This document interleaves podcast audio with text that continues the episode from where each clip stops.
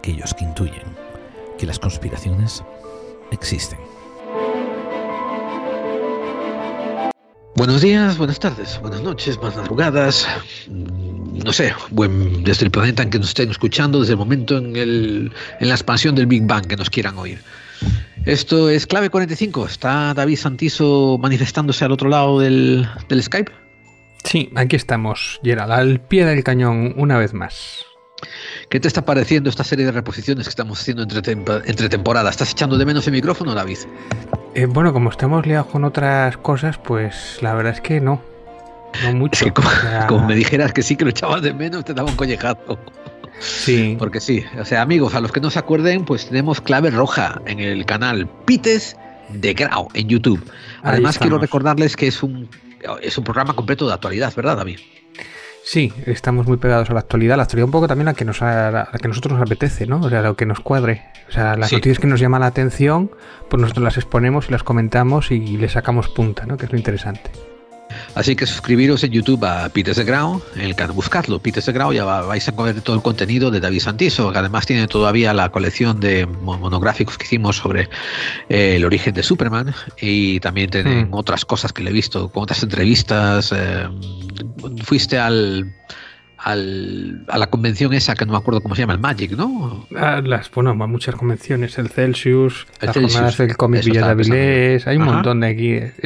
Pero bueno, eso está en Comic Tour también, o sea que tenemos un poco de todo. Pero bueno, principalmente la clave roja en Evox y en YouTube, en el canal de Peters de Grau.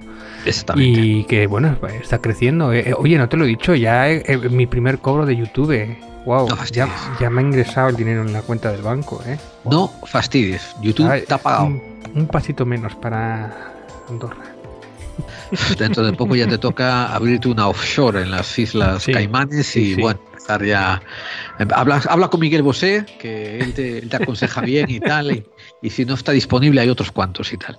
Eh, y hablando de offshore y de corrupciones y de, y de malos cantantes, eh, hoy tenemos un tema peliagudo y, también bastante bastante de actualidad, ¿verdad, David?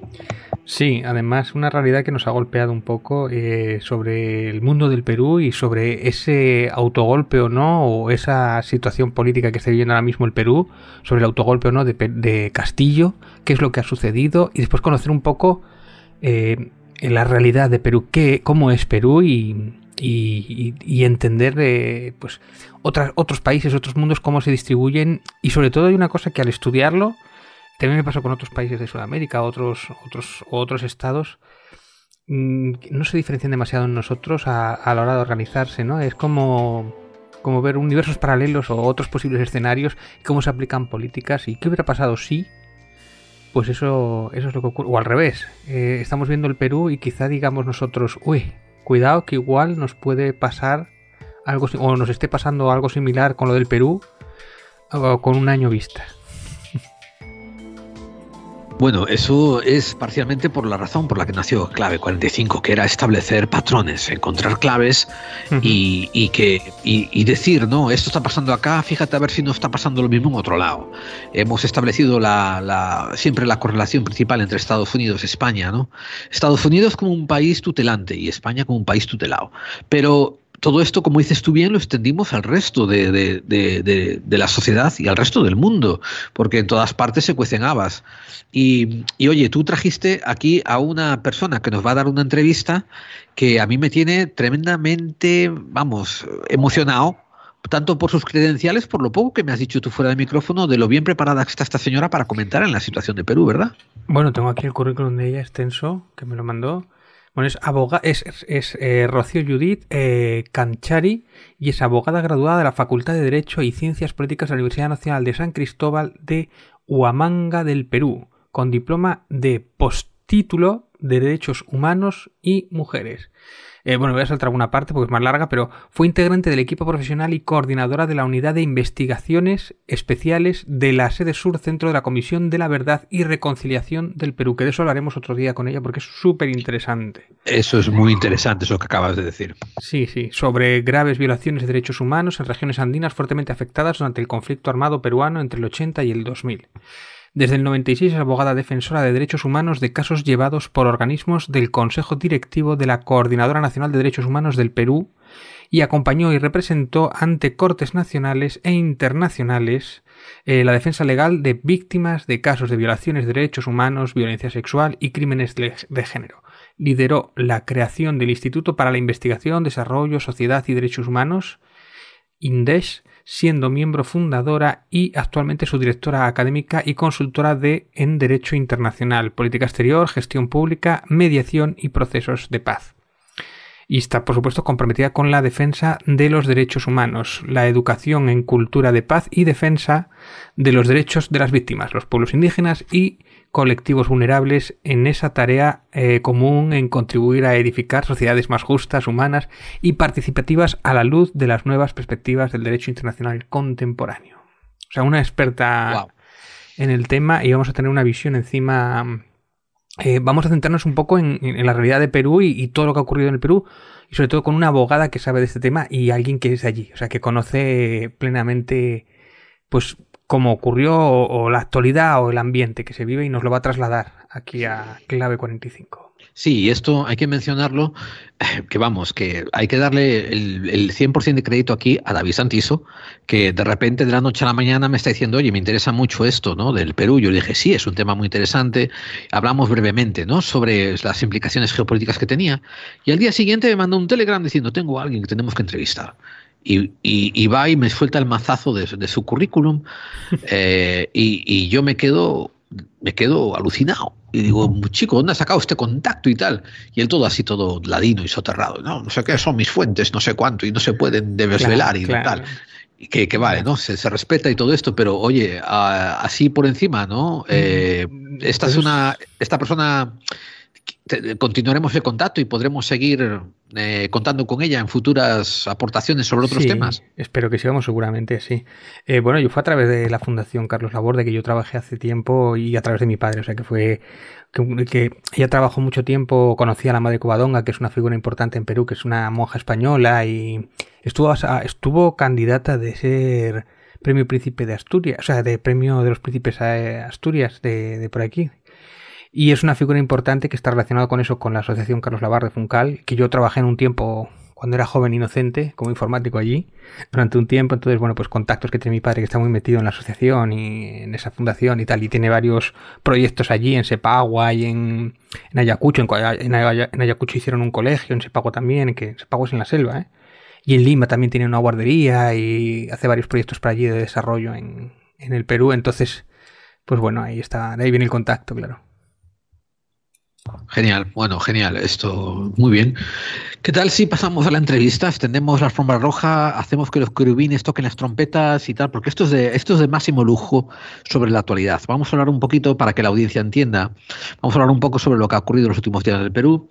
Los que nos estén escuchando esto a posteriori en el futuro, ¿no? Usando las máquinas del tiempo, pues sepan que en los primeros, eh, en las primeras semanas de diciembre del, 2020, del 2022, en Perú hubo un proceso donde el presidente quiso quiso despachar, deshacerse del Congreso y el Congreso retalió, atacó a su vez y se deshizo del presidente.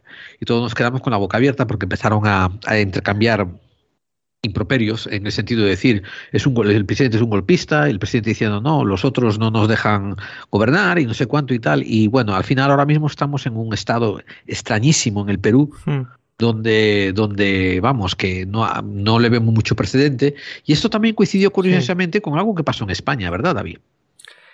Em, Lo de las cortes. es que exactamente, es que hay cosas que retumban, palabras que retumban y situaciones, la prensa metiendo palabras eh, como golpistas o algunos términos y es como diciendo, uy, esto no es lo mismo, pero tiene dejes, ¿no? Y es curioso porque todo el mundo llama golpista a una persona que quería hacer elecciones a tres meses y sin embargo todo el mundo llama demócrata a una persona que dice no, las haré dentro de 20 meses, ¿no? O sea, bueno, le preguntaremos a la abogada, ¿esto es así o no? ¿Cómo es esto? ¿Esto cómo, cómo puede ser? Pero brevemente, eh, recuérdale a la audiencia también lo que pasó en España, muy brevemente, ¿no? Para que sepan por qué nuestro interés, ¿no? Sobre cómo de repente este, esta palabrería de golpes y de golpistas, ¿no? Nos hace a nosotros poner los, sentidos de alarma. Bueno, básicamente porque toda la derecha mediática prácticamente está llamando golpista día sí, día también a Pedro Sánchez, ¿no?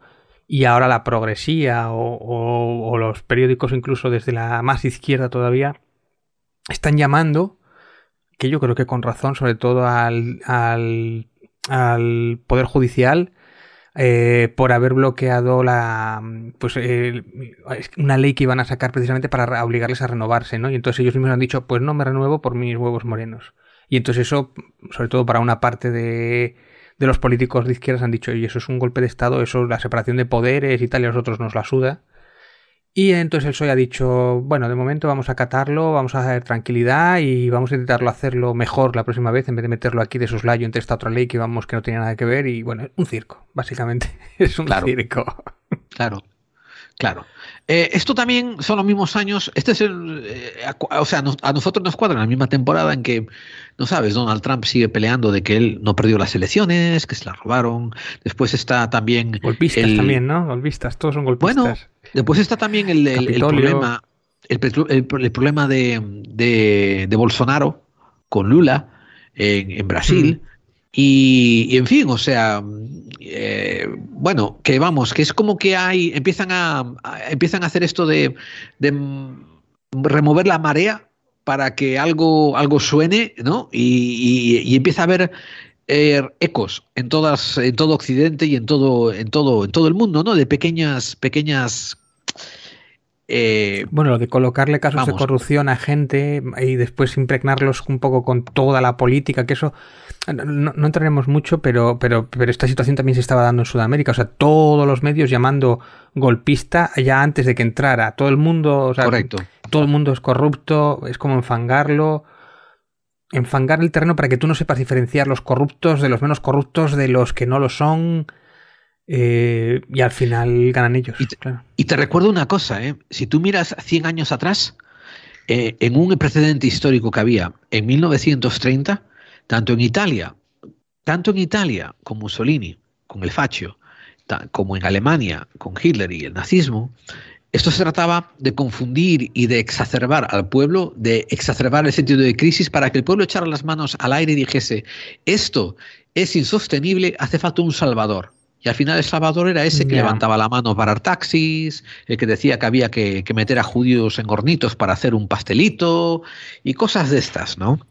Eh, o sea. Yo creo que hay una. La principal diferencia quizás entre el programa eh, sudamericano entero y el europeo, aparte de las infraestructuras, ¿no? Y quizá el nivel educativo, pues tengamos más suerte que en eso, ¿no?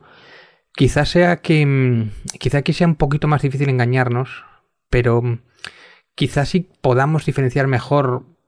Quiero decir que allí los políticos son muy corruptos en Sudamérica en general, en mayor o menor medida, que es algo eh, que es algo institucionalizado, entonces se aprovechan, en cuanto cogen un poco de poder se aprovechan, ¿no? Que aquí también, pero no sé, quizás quizá allí es más exagerado, ¿no? Y esto eh, no es un rasgo racista o clasista o tal, es es que es un problema enorme, ¿no? Yo no sé si es algo ligado quizás a, la carencia de muchas cosas, o la pobreza, o, a la forma de ser, o, ríete de la picaresca española, ¿no? Pero, pero es un problema enorme esto de la corrupción. Y ya si ya a poco que hagan, encima, a poco que te tengan, ya enseguida te hacen chantaje con ello, o enseguida te lo ponen en la, en la prensa y te lo multiplican por mil, pues igualar igual mm, pequeñas corrupciones, que es muy, muy malo hacerlo, que eso es terrible, con enormes corrupciones a nivel de grandes productores, o sea, de grandes empresas que compran políticos para favorecerle al, al, a, destrozar completamente la selva amazónica, ¿no? Por ejemplo, a contaminar y todo eso, no sé, es como hay niveles, incluso, y eso hay que saber, diferenciarlo. Y aparte allí tienen el tema del narcotráfico, que aquí no es tan, bueno, que sepamos, ¿no? que la relación de políticos con narcotráfico aquí también puede ser, pero no tan exagerado, no tan evidente, y es casi como que no tienen vergüenza, ¿no? Sí, sí, sí, sí. Bueno, vamos a dar paso entonces a nuestra invitada y vamos a hablar de lo que está pasando en el Perú en la actualidad. Adelante. Emitimos 24 horas del misterio 365 días al año para todo el mundo. Esto es Edenex, la radio del misterio. Síguenos desde www.edenex.es.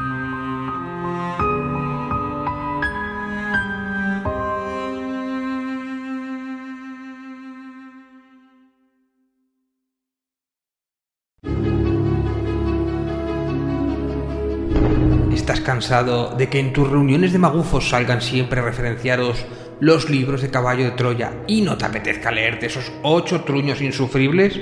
No te preocupes, David Santiso tiene la solución. Acaba de publicar bajo el sello de Guante Blanco Caballo de Cartón, un libro que parodia al libro que a su vez copió al libro de Urantia. Y ocurre más o menos lo mismo, pero sin las partes aburridas y en clave de parodia. Y sobre todo con un orondo matemático friki conspiranoico de protagonista, que es capaz de ver los unos y ceros de esta Matrix en el tercer Red Bull de litro. Porque este libro, todas las conspiraciones existen. Bueno, todas, todas no. La de la Tierra plana es demasiado estúpida. Caballo de cartón, con prólogo de Oscar Fábrega, pa' tu cuerpo moreno tus reuniones magufas ya no volverán a ser lo que eran.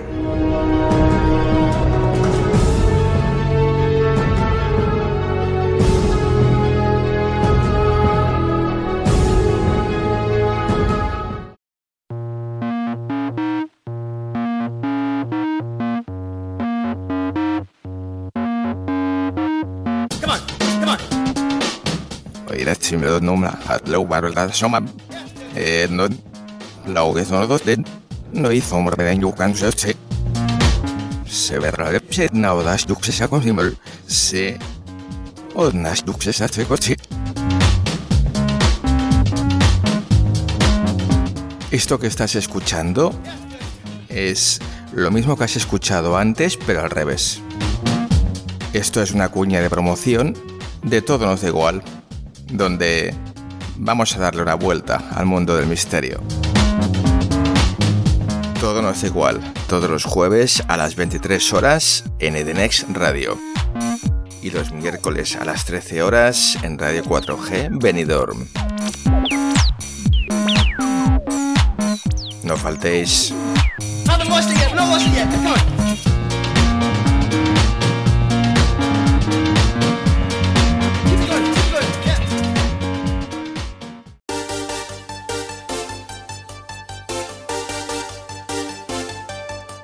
Desde lo paranormal hasta lo místico, desde lo desconocido hasta lo científico, ya estamos aquí y somos Hombres de Negro, todos los miércoles en exclusiva a las 11 de la noche en edenex.es y todos los jueves en iVoox.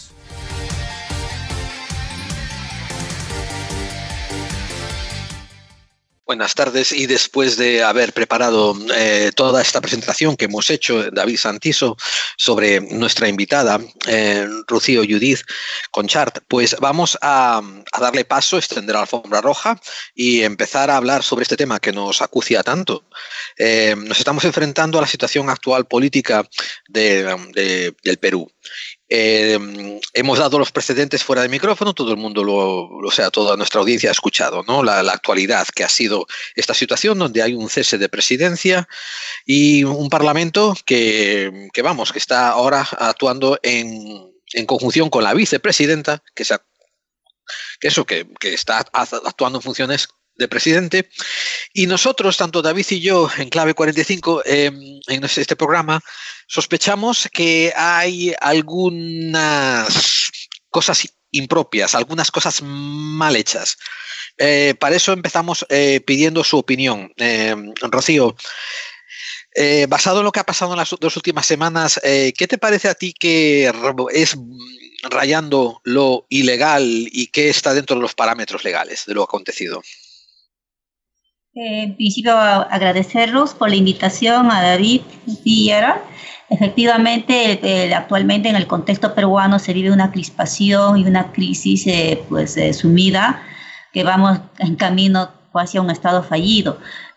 los sucesos se han dado el 7 de diciembre, como sabemos, se ha dado un autogolpe, el expresidente Pedro Castillo. son presiones que ha podido, pues a lo largo de, estos meses que ha asumido, ha asumido siempre en un medio de una situación de crispación total. Eh, siempre ha habido un enfrentamiento crónica, sistemática y generalizada entre el Ejecutivo y el Legislativo. Entonces se ha, ido, se ha visto ya el 7 de diciembre totalmente en solitario, y pues tuvo ese intento de autogolpe y como el artículo 134 de manera expresa eh, tenía que haber llamado, convocado, esperado una segunda denegatoria, denegatoria al gabinete. Entonces se precipitó y lógicamente es una transgresión al artículo 134 de la Constitución Política del Perú. Entonces, al, haber, haber, dado esa situación fallida, paralelamente ya el Congreso peruano se estaba haciendo la moción de vacancia. Entonces inmediatamente pues declararon la vacancia e inmediatamente apresaron cuando él iba camino para pedir asilo político en la embajada mexicana. Bueno, primero, primero yo, tenía, yo, tenía, muchas dudas con el término golpe de Estado, pero vamos a ir un poco primero a ver cómo llegamos a este, a este momento, a todo lo del Perú, conocer un poquito la situación anterior para entender la situación actual, ¿no? Hasta por qué hemos llegado, por qué ha llegado el Perú hasta este punto. Entonces, yo quería hacer un pequeño repaso muy rápido sobre, sobre todos los presidentes anteriores que muchos de ellos o casi todos han acabado en la cárcel y por qué y el grave problema que tiene, no solamente por la enorme corrupción que tiene, sino también el enorme problema de clasismo. Y entonces una vez que llegamos a esto, pues igual ya entendemos por qué hemos llegado a donde hemos llegado y las presiones que ha habido. Yo quería preguntarte primero eso sobre los anteriores antecesores. Eh, yo creo que desde Fujimori o un poco antes, contarme un poquito los presidentes, eh, dos o tres pinceladas de cada uno para entender por qué estamos aquí, ¿no? Porque sobre todo la enorme diferencia cuando llega Fujimori entre el socialismo y el neoliberalismo que impone Fujimori con sus antecesores, con Alan García o los anteriores. ¿Qué es lo que pasa con Fujimori? Porque todavía está muy... De hecho, la hija se presentaba a las elecciones y ha, estado muy cerquita de ganar la importancia de Fujimori en, la realidad del Perú. efectivamente, esta crispación mm, no es de hoy ni de ayer esto, digamos, eh, viendo el panorama de Perú, esta crisis se viene arrastrando, la corrupción es endémica, es estructural, no es del, del presidente desde Alan García, no es desde Fujimori, es de más, más, más atrás, desde la, lo que se declaró la República. Entonces, vemos arrastrando, pues, eh, ya de manera crónica. Entonces, vemos que si vamos a hacer un repaso más pronto haríamos el repaso desde, la, desde el año 1980, después de una dictadura, se asume Belaúnde Terry. Eh, un poco quiero hacer una, una asociación con Belaúnde Terry porque el año 1980, si bien se, nuevamente se vive una democracia, se elige a Fernando Belaúnde Terry del 80 al 85 como presidente, pero también se opaca la constitución del 79, una constitución de corte de, un mercado social de derecho, una, una constitución que marcaba y reconocía los derechos fundamentales y reconocía los derechos económicos, sociales y culturales y reconocía pues el derecho a la huelga, el derecho a la, a la asociación, pero lamentablemente esa constitución, si bien estaba dada de, de manera literal, era una constitución cuasi perfecta que amparaba, protegía los derechos fundamentales y también reconocía y amparaba los derechos económicos, sociales y culturales, pero en la práctica se vio opacada porque justo en el, en el 80 estalla la violencia política en Ayacucho, en el sur centro del Perú. Entonces, en ese momento que ya empieza a, en el primer atentado, en pleno proceso de elecciones, eh, el primer atentado se da en Chuchi, una comunidad andina muy pobre, muy alejada. De, Sendero Luminoso de...? El primer atentado que Sendero estaba ya trabajando en la clandestinidad, o sea, estaba trabajando desde los, desde los 70 al 80, pero formando escuelas populares, ¿no? Entonces ya, ya empieza, lo, se ve, se grafica la violencia. El primer atentado se da en Chuchi, es un pueblo pequeño, muy pobre, en la, en la zona andina de Ayacucho. Entonces ese atentado no lo pudieron valorar, lo, lo subvaloraron Belaunde diciendo que era par de, par de gente que estaba loca y no pudo medir que cómo iba avanzando la violencia armada de parte de Sendero y también tenía que responder un plan contra subversivo de parte del gobierno, en este caso de Belaúnde Terry. Pero ese plan se vio opacado porque lamentablemente se violaron derechos fundamentales. Se empezó a declarar como, o sea, repetimos la misma historia, por eso quería hacer, asociar lo que el escenario actual que estamos viviendo es como el escenario de los 80 un gobierno elegido democráticamente, saliendo de una dictadura, teniendo una constitución que en su texto era progresista para la época de corte eminentemente de Estado Social de Derecho y amparando los derechos fundamentales y amparando y reconociendo derechos económicos, sociales y culturales, cómo se desvanece y cómo se apaca en la práctica. Entonces, había un divorcio entre lo que decía y en lo que se aplicaba. Entonces, el problema se dio sucedió con, lo, con, esa, con ese enfrentamiento entre Sendero Luminoso y el Estado peruano. Pero lejos de responder el Estado peruano de garantizar los derechos reconocidos en la Constitución, pues se declaró en estado de emergencia, tal, tal como cual la actual presidenta pues está declarando en emergencia, en toque de queda, las zonas donde se han ha habido protestas. Entonces, repetimos ese escenario de los 80 ahora actualmente en el 2022. Entonces, por eso quería comparar, quería comparar los escenarios, cómo, de cómo vuelve y cuál es el escenario que nos podría esperar. Entonces, eh, ese escenario se repite y, eh, claro, del 80, del 85, que él tenía el periodo, Fernando Belaúnde Terry, el año 84 es el pico más elevado de las más graves violaciones de derechos humanos. Igual había que contar primero dos pinceladas que es Sendero Luminoso y qué representa en el Perú. ¿Puedes contarme un poco por qué surge, pero eh, con pinceladas, ¿no? ¿Y quiénes son y las ideas que vamos tienen? A, vamos a coger unas pinceladas de las conclusiones del informe final de la Comisión de la Verdad Reconciliación que se dio, se constituyó en el gobierno transitorio de Valentín Paniagua y, bueno, se, ya la creación lo dio el Alejandro Toledo, en el año 2001. Entonces, eh, su periodo fue muy corto, su mandato hasta el 2003, un informe de 10.000 folios.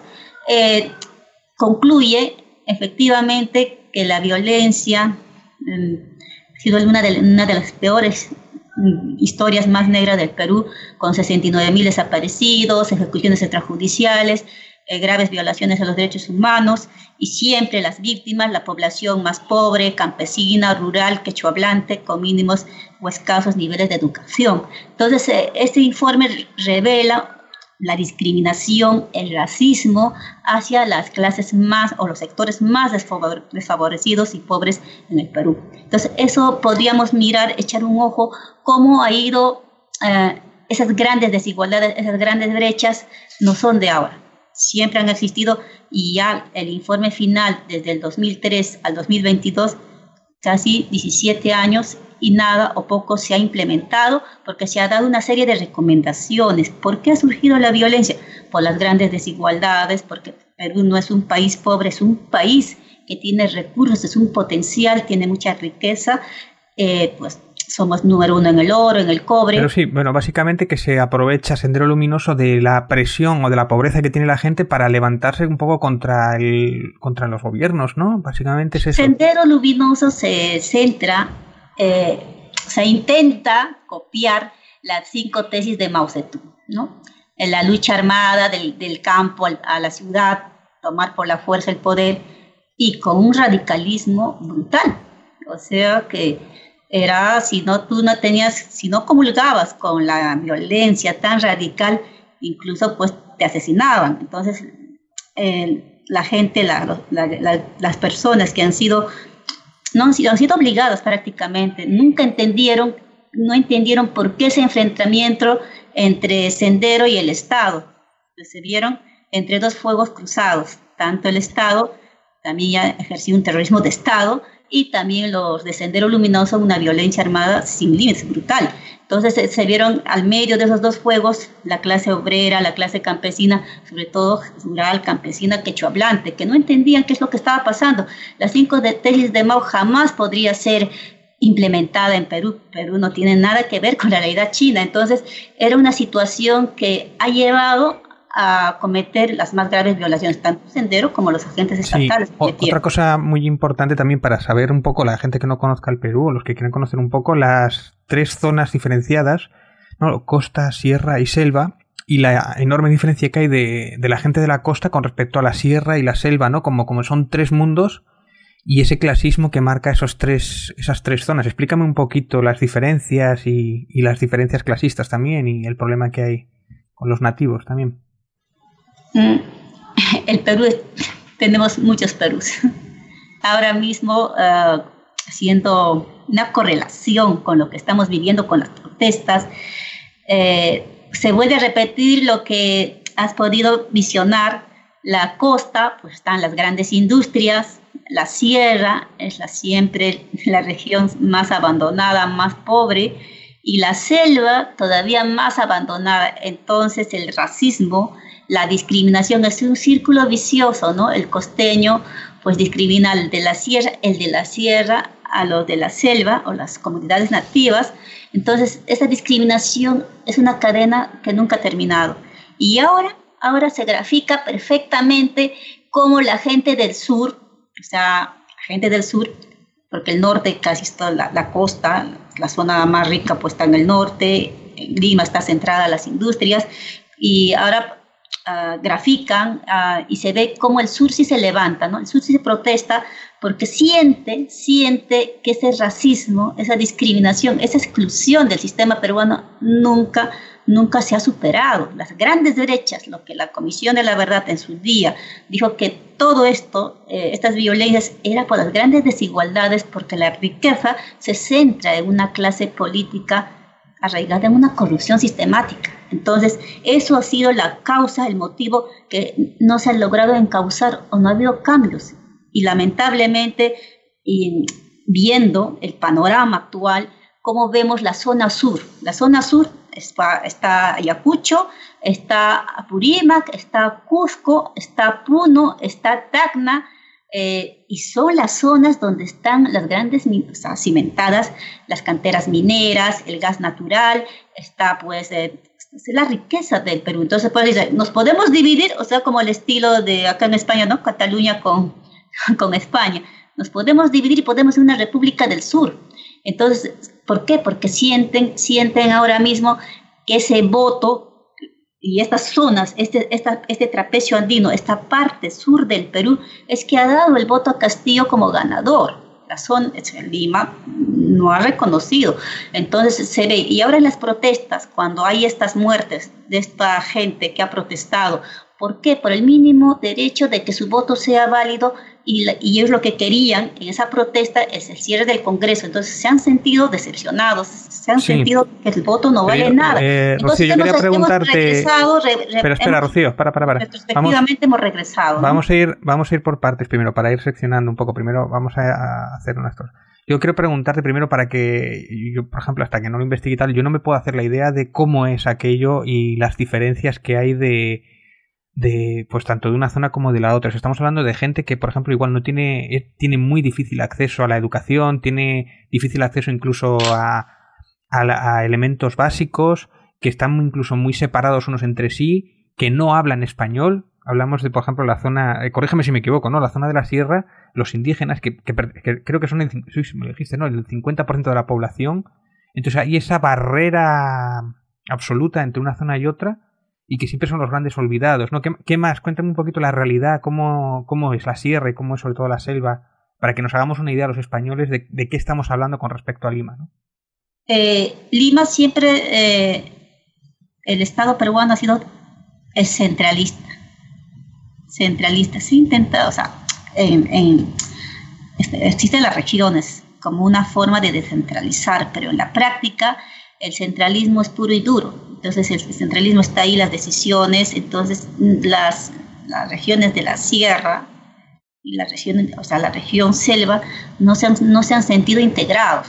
Entonces, y además hay un, el idioma, el, antes del conflicto armado, se hablaba casi el 70% de peruanos hablaban el quechua. Después del conflicto, las, los grandes desplazamientos para poder salvar su integridad su vida, pues se tuvieron que migrar a, Lima, ¿no? se concentraron, de ahí viene la, ya Lima crece de manera desordenada, pero ahí ya el, quechua se, tiende a perder, ¿no? Entonces ahora un 50% pues de la zona andina, la sierra, habla quechua. Y tenemos en la parte selva, hablan los más de 50 dialectos, el chipivo, otros, otros dialectos, pero de acuerdo a nuestra constitución política, el idioma oficial es el español y el, el quechua. Entonces, el quechua es un idioma, si uno habla quechua, hay un desprecio, ¿no? Hay un desprecio de parte de la élite que gobierna o de parte de las grandes élites de, de Lima. Entonces, el quechua es como un idioma asociado a la ignorancia, a, ser indígena, y como decía Alan García, ¿no? ciudadanos de tercera clase. Entonces, el mismo desprecio desde el mismo Estado se siente esa discriminación, esa exclusión. Entonces, eso ha hecho que siempre haya una subvaloración de la, del mundo andino y de, de las comunidades nativas.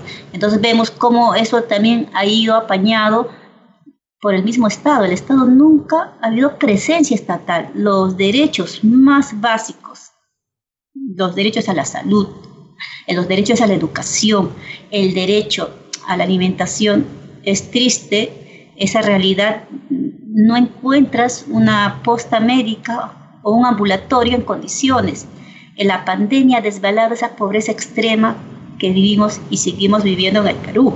Es una, una pobreza de extrema. Entonces, vemos cómo, cómo ha ido eh, a lo largo de todos los años, se ha intentado, ha habido políticas desde el gobierno, pues en la época de, de post-conflicto, ya saliendo de los 2000, se ha intentado poner políticas asistencialistas, pero lamentablemente no han ido de la mano con políticas o gestión que sean capaces de responder a las reales necesidades de la población de las regiones tanto andinas como de las nativas de la selva cubana. Pero bueno, básicamente, un poco para ir resumiendo, es una zona muy rural, con muy pocos medios, con muy pocas posibilidades, muy castigada, sin acceso a lo que tú decías, a, un médico, a un doctor, a, prácticamente nada, y completamente marginados desde, desde Lima, ¿no? Es mm, y sin embargo, y sin embargo, pues bueno, que, que también otra cosa que, me, llamó mucho la atención es que la, vida allí, eh, la, media de vida es de 40 años. O sea, que, que la vida allí no vale nada.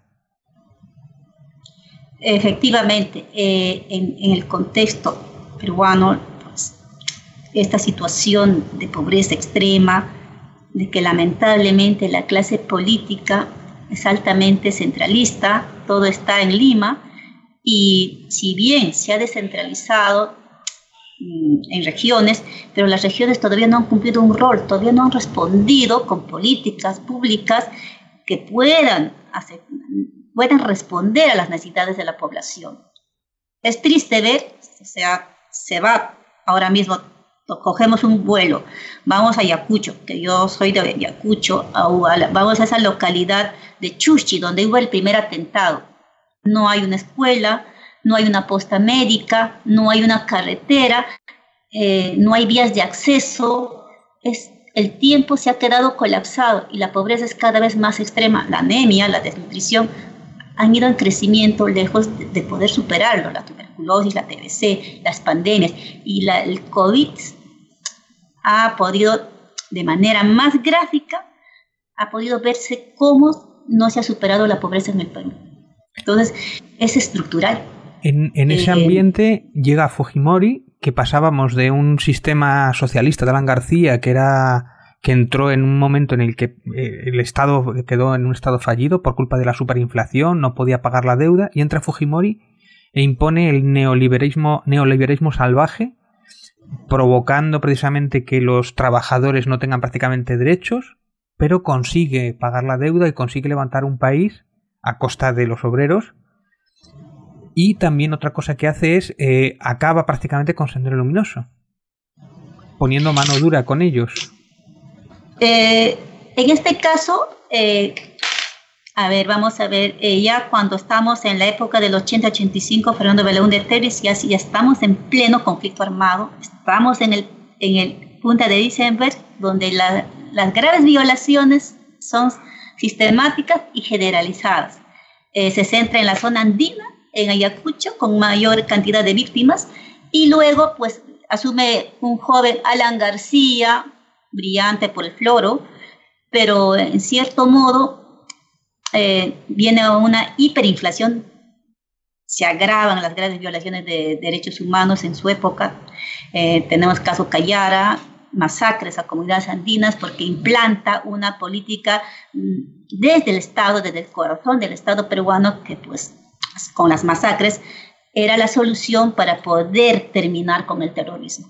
Pues en, ese, en, ese, en esa época también del primer gobierno, pues más la economía, la hiperinflación, más la, se agudizaron las graves violaciones de derechos humanos, viene ya eh, un proceso de Alberto Fujimori en el enfrentamiento entre Alan García de candidato y con uh, candidato Mario Vargas Llosa, ¿no? el novelista.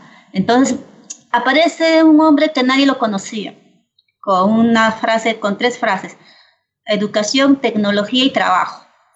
Aparece Alberto Fujimori, pues mm, tenía un tanto, era rector de la Universidad de la Agraria, nadie era un desconocido total, eh, mientras se enfrentaban estos dos grupos y pues tuvo los deslices fatales en Mario Vargas Llosa, dicen, llamando a los peruanos cacasenos, entonces aprovecha esa situación de enfrentamiento y Alberto Fujimori pues emerge de la nada. Se entra al gobierno, pero tiene a la sombra a Montesinos como asesor, al final quien gobernaba es Vladimiro Montesinos, entonces en Montesinos hace la política contra subversivo que atenta de manera más selectiva a líderes de sindicales, a maestros universitarios y empieza el, grupo Colina. Aniquilamientos selectivos. Esto, esto, esto, merecería un programa ayer al, aparte todo esto de Sendero Luminoso y tal. Porque lo del, lo, del, lo del, grupo Colina sería como el GAL para lo bestia. Bueno, lo de Sendero Luminoso, que la gente entienda que no es. Sería como ETA, pero, pero a lo bestia. O sea, Sendero Luminoso podía haber ganado, podía haber sido un Estado gobernado por Sendero Luminoso. Llega un momento en que casi prácticamente lo tiene. O sea, eh, eh, desde Estados Unidos se pensaba que podía ganar Sendero Luminoso el control de todo el país. ¿eh? O sea, eso es una historia, porque además tú estuviste en la Comisión de la Verdad precisamente de que, que analizaba todos estos temas y juzgó todos estos temas. Y, es apasionante. Simplemente eh, detenernos lo justo, porque ya te digo que esto yo creo que lo teníamos que tratar en otro programa, ¿no? Pero bueno, que Fujimori también tiene, también tiene tela, ¿no? Fujimori es toda una historia del Perú. Sí, bueno, y lo que has dicho con este Montesinos, que es otro personaje y su relación con, la droga. El cuando la, sombra, la sombra de Fujimori en todo cuando La caída de Fujimori, que también es otra comedia de terror casi, ¿no? Cuando le pillan con esos vídeos a Montesinos vendiéndoselo a, las FARC, ¿no? Vendiendo, Vendiendo armamentos a la, en, la, entre en la frontera con Perú, con Colombia neoliberal, neoliberal sin escrúpulos de manual. Llevando droga en el avión, en el avión presidencial. Y después ya una, entra. dime, dime. Una pregunta, Rocío. Esto, ¿a ti te consta, a ti te consta que hay intervención o influencia extranjera en el posicionamiento político de Perú durante estos años? O sea, en el posicionamiento social. Quiero decir, por ejemplo, ¿A ti te consta que a lo mejor le pasó un poco a Perú como a Chile, ¿no? Cuando hubo la influencia de los Chicago Boys y el pensamiento neoliberal, ¿no? Que fue infiltrado de Estados Unidos, ¿o fue todo autóctono? ¿Fue todo nacido local dentro de Perú sin influencia extranjera? Ah, eh, respondiéndote, yo creo que nosotros nunca nos hemos liberado de, Estados Unidos, porque siempre la, la política económica, pues hemos sido siempre, siempre dirigidos por esa política neoliberal y lo que hace Fujimori y compañía es aplicar a rajatabla la política neoliberal y por eso los, como el enviado. los ricos más son ricos, entonces cada vez es un divorcio tremendo y la pobreza es cada vez extrema. Entonces yo creo que desde ahí somos serviles al neoliberalismo brutal, salvaje. Sí, sí, sí, sí. Entonces, y, y allá siendo acotando también, también hemos sido estas nos han, cuando me dices si eligen quiénes los gobiernos, si hemos sido auténticos, hemos logrado nuestra autonomía, no, porque ya ahí hablamos de la mega corrupción de Odebrecht, cómo ha ido poniendo gobiernos, no solamente a los peruanos, ¿no? desde Chile hasta México, y luego, pues todos esos favores, los pagos de la, de la campaña, pues ellos lo recuperaban con un sobreprecio brutal de las obras públicas. Es una corrupción. Lo de, es muy importante, ¿eh? O sea, afectó a varios políticos de Perú. Sí, sí. Pero yo, volviendo a Fujimori, para, para entender también un poco lo de hoy, el autogolpe. Porque él para renovar el renovar el, el, segundo mandato o el tercero, ya tengo un poco de lío ahí, intenta hacer un tercer mandato porque no le, para que no le contara el primero, cambia la constitución. El 93, sí. Y después es cuando eh, le empiezan a salir, que yo esto es lo que pienso, cuando se descubre lo de la FARC, yo creo que pierde el favor de la CIA y de repente aparecen esos vídeos y ya pues eh, le, queda poco tiempo para marchar de, de Perú. Eh, ¿Qué diferencia hay? O sea, ¿el autogolpe qué consiste exactamente? ¿Quiere cambiar la constitución, pero se la salta? ¿Puedes explicarlo así muy brevemente?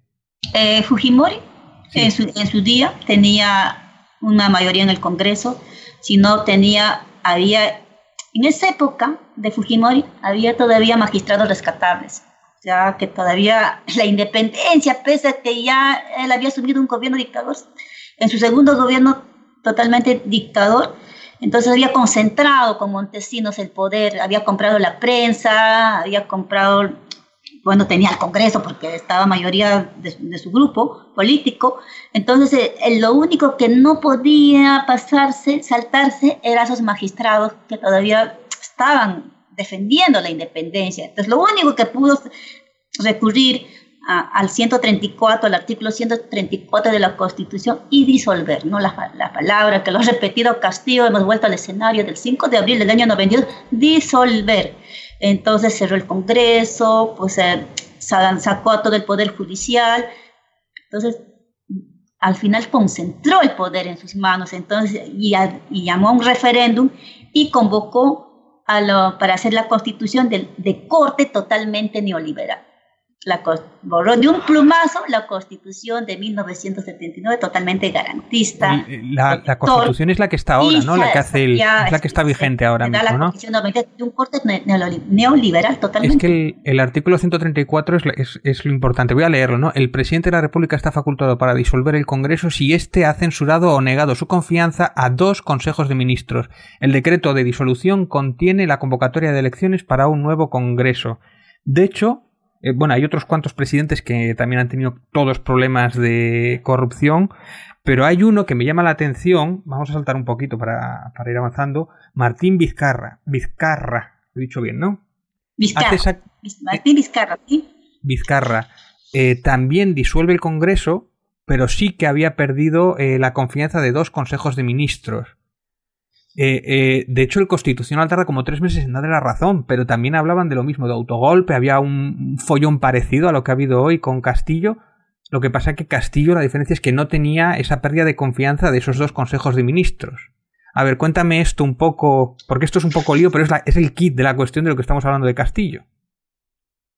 Eh, claro, el intento de autogolpe de Pedro Castillo lo han resuelto en tres horas porque inmediatamente lo dejaron solo, renunciaron los ministros, eh, las Fuerzas Armadas dijeron que no van a apoyar, apoyaron al Congreso que estaba en pleno una moción de vacancia, entonces fue una, un autogolpe, un intento de autogolpe fallido. Eh, y además, como lo has leído, pues no se había cumplido ese requisito en el núcleo duro de la, de la disolución. ¿Qué es lo de los consejos de ministros, la pérdida de confianza de consejos de ministros? ¿A qué se refiere exactamente? Es cuando, a ver, el Castillo había presentado ya a los integrantes de su, del nuevo Congreso. Una primera vez y no tuvo ninguna denegatoria. Estaba aprobado. Tenía que haber intentado otra nuevamente que vayan nuevamente a presentarse pues el segundo gabinete, ¿no? Es la segunda vez. Entonces, no, no lo ha hecho, no, no, no, no ha enviado a la ¿Y eso lo convierte en un golpe de Estado o lo convierte en una mala praxis o en un error o en un fallo? No, no, no, si, hablamos, si hablamos de manera, de la, a pie de, tal como dice la Constitución, como lo has leído, entonces ha infringido la, el, artículo 134, pues Pedro Castillo, ¿no? el expresidente Pedro Castillo. La ha infringido, pero eso, eso significa golpe de Estado ante la ley o un sedición. O el tío o era ignorante y no lo supo hacer bien, se equivocó. No ha infringido la norma constitucional, pero como delito no está tipificado el intento. No hay tentativa de sedición y de rebelión.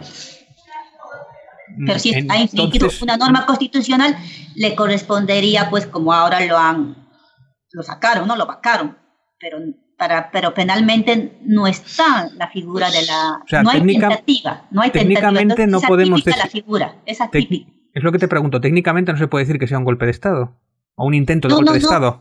eh, técnicamente, al haber infringido, ha hecho un autogolpe, porque él estaba siendo presidente. Entonces tú mismo te estás cerrando, pues entonces estás haciendo un autogolpe, es como un autogolpe. Entonces e, es un autogolpe que se ha intentado, al final no ha prosperado porque pues inmediatamente en tres horas resolvieron, lo apresaron cuando estaba yendo en camino a la embajada mexicana. Entonces eh, es una infracción a la constitución, al artículo 134 de la constitución peruana. Pero delito no, no hay tentativa, o sea, no se ha consumado el tipo penal y, no está, no está dentro, no está previsto en el Código Penal peruano la tentativa de sedición y ni tampoco de rebelión. Pero sí es una infracción constitucional, porque no ha cumplido las uh, que, que, le denegaran a los dos gabinetes previamente. Vale. ¿Y tú crees que y tú crees que se dirigía en ese camino? Me refiero, si él hubiera seguido las cosas apropiadas, ¿le hubieran negado los dos gabinetes o hubieran maniobrado para mantener las eh, cosas como estaban, justitas? De acuerdo a, lo que se grafica ayer, aquí hubo unos intereses, intereses propios tanto del del presidente, expresidente Castillo como el interés tan propio de los 130 congresistas que fueron los peores congresistas. A Castillo nunca lo han querido aceptar para que lo proclamen de, de presidente acostado también muertos. Eh, incluso o Castillo no ha, no ha sido, ganó, proclamó, no. estuvo a punto de, proclamar, de declararse nulo las elecciones tuvo más de 3.000 procesos de fraude.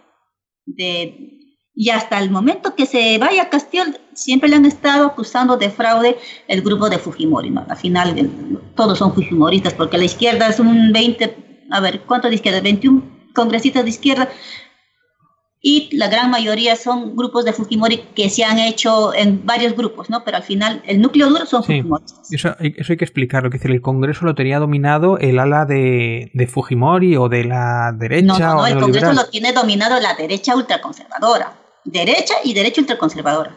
Eh, que esos son los de Fujimori y otros más que de ahí, se han puesto nombres, se han puesto marcas para hacerlo un poco De hecho, Castillo lo llamaba, lo llamaba dictadura congresal lo llamaba dictadura congresal y bloqueaba sistemáticamente todo lo que hacía Castillo. Claro, yo, yo viendo todo esto, que por ejemplo el otro día que estuvimos en, el programa de Carlos Beñas, nosotros no nos atrevíamos a llamarlo golpe de Estado, pero bueno, tú, lo tenías, o intento de golpe de Estado, básicamente porque a mí me da la sensación... es un intento fallido. A mí me da la sensación de que él no sabía exactamente dónde se metía, sabía que se metía en algún nido, sobre todo porque a mí me cuesta mucho llamar golpe de Estado cuando dice en tres meses voy a dar elecciones.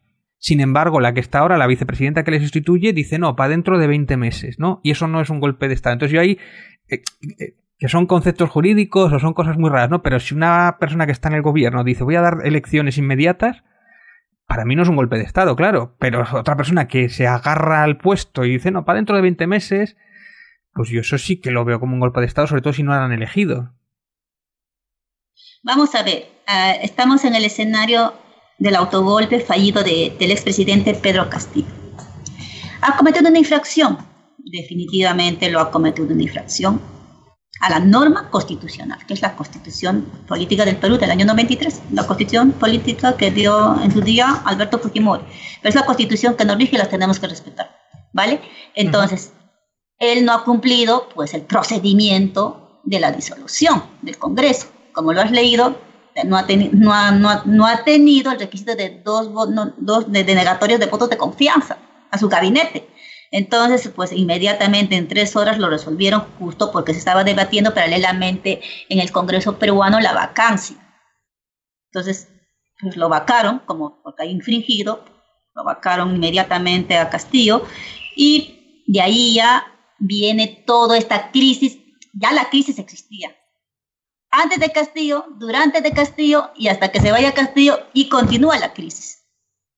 No ha terminado la crisis con que se marche Castillo. Sería excelente que haya terminado la crisis en el Perú. Ahora vivimos una crisis peor. Un enfrentamiento y una polarización de la sociedad peruana y con saldo de muertos. de la misma gente más pobre, más rural, más campesina, ¿no? Entonces, eso es, nos, estamos dividiendo, los peruanos, estamos más divididos que nunca. ¿Qué piensas? A ver, eh, toda la prensa mediática, desde que entra Castillo, lo ha llamado golpista. En cuanto ha metido la pata, han colocado el término golpista y lo han vacado. Él tenía inmunidad también, ¿no? Que es otra de las cosas que me comentaste fuera del micro, que no se la han quitado todavía, que tienen que hacer una ley para quitarle la inmunidad. Y sin embargo lo han tenido, entre comillas, secuestrado o, apartado del poder. Detenido. Detenido. Bueno, he dicho secuestrado porque al tener inmunidad, en principio no tendrían que tenerle inmunidad. Eh, yo creo que ahí ha habido un exceso, un exceso de parte de los, de, de los congresistas, y de parte de quien asumió su vicepresidenta, que también es gente de Castillo, es su mano derecha, ha sido la plancha presidencial. Y lógico, asumió de acuerdo a la constitución la vicepresidenta cuando vacaron a Castillo en su día. Eh, ahí ha habido excesos, no se ha respetado el debido proceso. Ojo, no le estamos apañando a Castillo que no haya cometido o haya infringido la constitución, pero tenía, eh, quiera o no quiera, eh, pues ha sido, es presidente por voluntad popular, aunque no lo quieran aceptar los fujimoristas, pues lo han elegido la gran mayoría de peruanos, entonces tiene derecho a la inmunidad, ha sido presidente, pero sí no han respetado el debido proceso para poder quitar la inmunidad que tenía. Recién lo han quitado la inmunidad después de, de apresarlo, entonces no es así. Tenía que primero convocar a debate, declarar la vacancia, publicar en el peruano que el señor estaba vacado pues, y refrendado. Eh, la publicación claro, es que eso, eso me huele a que se han también se han saltado las propias leyes, igual no, no tan graves, no lo sé, pero quitar a un presidente que, es que tiene inmunidad, quitarle, eso y no, y detenerlo inmediatamente. Eso no es un golpe de Estado. Y ojo, por, unas, por, unos de, por, por unos delitos que son atípicos, que no están tipificados en el Código Penal peruano. No existe tentativa de rebelión, no existe tentativa de sedición. Vale, ¿qué opinas, ¿qué opinas de la incapacidad moral, ese comodín que utiliza siempre el Congreso para quitar eh, quitar eh, presidentes así como quien no quiere la cosa? Que no hay. Nosotros cambiamos no hay algo, como el ascensor, sube y baja. Que no lo hay en ningún otro país del mundo, eso de incapacidad moral. O sea. Eso de la incapacidad moral nunca se ha tenido claro. Ni siquiera el Tribunal Constitucional, cuando vacaron a, este, a Vizcarra por tema de la inclusive a Pablo Pablo Kuczynski, igual a Pedro Pablo, por la incapacidad moral, no tiene sustento, más va a una cuestión, mm, va, o sea, no, se, no, no hay una definición doctrinaria, técnica, jurídica, sino más bien van a intereses políticos puros y duros y a enfrentamientos o luchas de poder. Claro. Eso no significa que... precisamente el Perú necesitaría una reforma de la Constitución para limar ese tipo de cosas, que es lo que, entre otras cosas, quería hacer Castillo, que era lo que quería hacer con estas nuevas elecciones. Lo que, lo que Castillo, en su, en su, en su intento de autogolpe fallido, decía pues que, hay que va a reformar, va a convocar elecciones, va a, va a llamar a una asamblea constituyente. O sea, la agenda de Castillo, cuando entró, cuando entró Castillo, tenía como agenda hacer una nueva constitución. Lógico, una nueva constitución no se hace con una proclama del presidente. Tiene que haber una asamblea constituyente, tiene que haber expertos pues, que se van a sentar y van a discutir una nueva carta magna, una nueva constitución. Basado, pues querían retomar la constitución progresista del año 79, ¿no? De corte, de Estado Social de Derecho, de respeto estricto a los derechos fundamentales, a los derechos económicos, sociales y culturales. Querían retomar esa agenda, pero lamentablemente tenía un congreso mayoritario fujimorista, los, los ¿no? Se han dividido, sí, en Renovación Popular, se han puesto nombres, pero son marcas. Al final el núcleo duro es, son gente del fujimorismo, puro y duro. Entonces no le han dejado gobernar hasta el último día. Y ahora, a la que es la vicepresidenta, igual, cuando ha habido para poder adelantar elecciones, pues ella primero, bueno, ah, también hubo de su parte una cuestión poco democrática, la vida Paraguay. No puedes, en una sociedad que está totalmente polarizada, en una crisis de un intento de autogolpe fallido de, de Pedro Castillo, no, vas a no, no puedes salir ya se habían dado protestas, ya se habían dado enfrentamientos, ya la violencia en las calles estaba terrible. No puedes ir a juramentar al 2026 y todo el mundo está protestando que se cierre el Congreso con una desaprobación del 90% de los peruanos. De hecho, la querían inculpar ahora. Esa fue la provocación que Dina la presidenta actual, cuando asumió, juramentó que hasta el 2. ¿Por qué? Porque había habido un pacto bajo la mesa que Dina tenía cinco denuncias por corrupción. Y eso fue lo más triste, lo más, digamos, asqueroso que, que pudo haber hecho Dina, haber hecho un pacto bajo la mesa para que en un día archivaron todas las cinco denuncias porque ellos habían jurado que Dina ni Pedro iban a gobernar, sino que iba a gobernar el actual presidente del Congreso, que está actualmente, es un hombre también manchado por temas de derechos humanos. O sea, el escenario es un escenario de mucha crispación, un escenario terrible ahora mismo en el contexto peruano. No se salva nadie, ¿no? De hecho, eh, querían imputarla ahora por genocidio, por por, el caso de Ajomarca, por esos 26, la masacre al actual presidente del Congreso. Y 26 personas que han muerto en las protestas.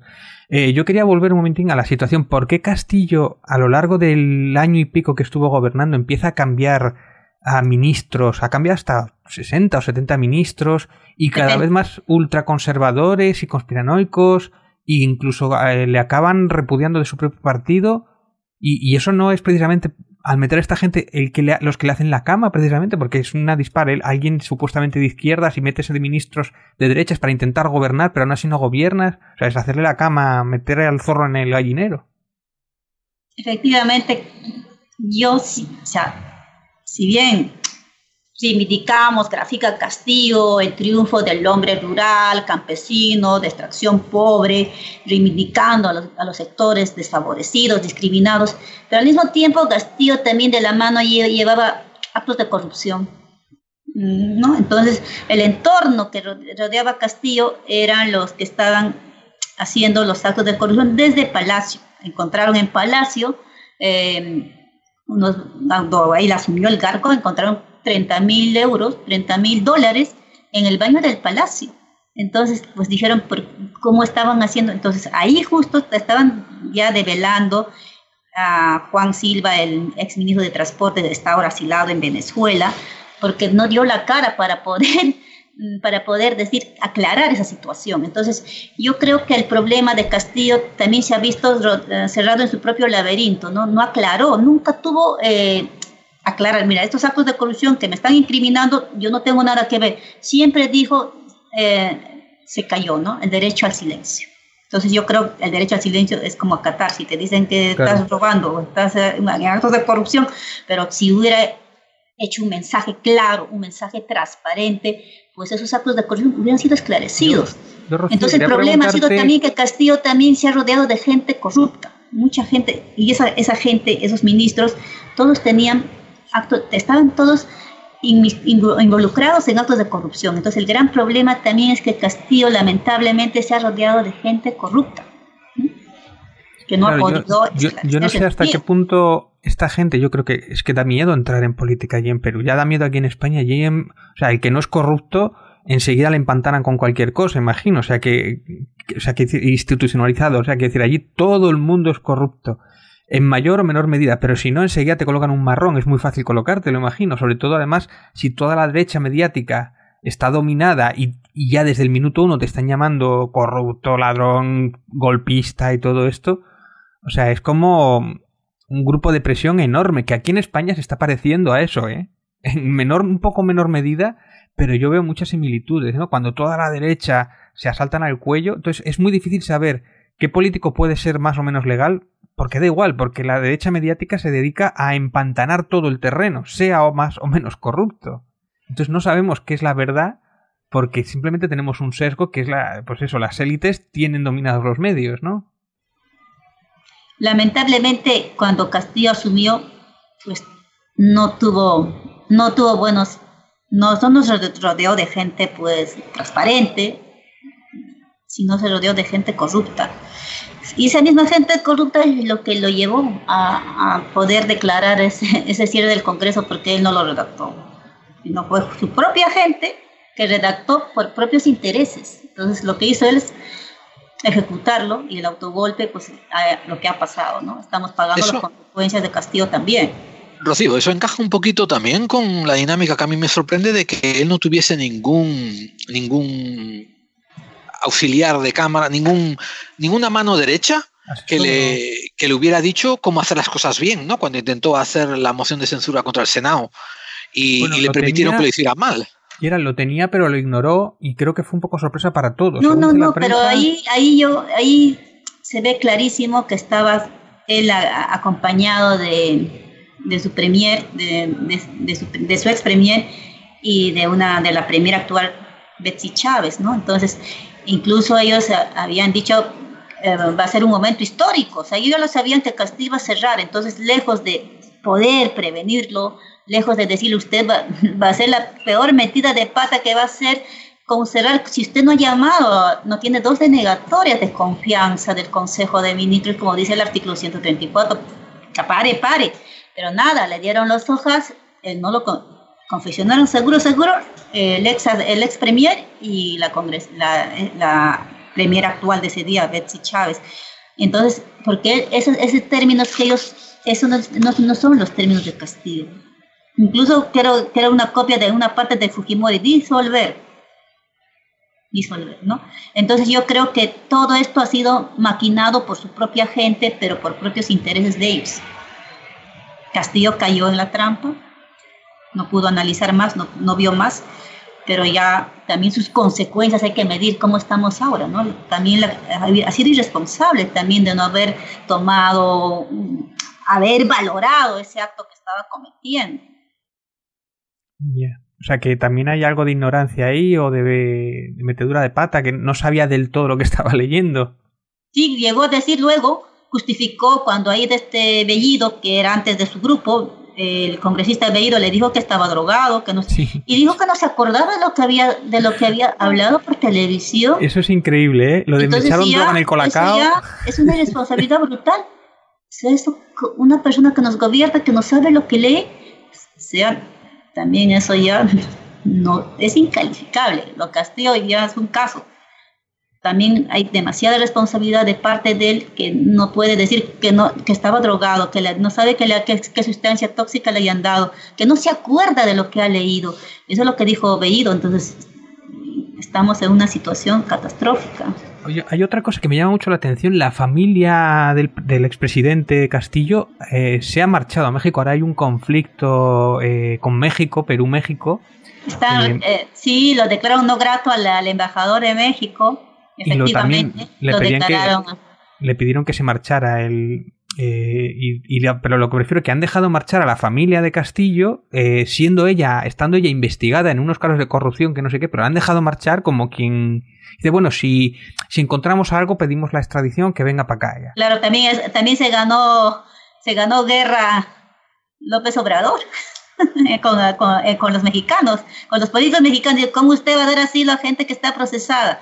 No, no, no. Lo que pasó con, con Lilia, la ex primera dama, esposa de Pedro Castillo, expresidente, efectivamente ella tenía casos de corrupción, porque Castillo también está ahora mismo, está procesado por actos de corrupción, como una organización criminal o una banda criminal desde que funcionaba pues desde, desde el corazón del Palacio de Gobierno del Perú.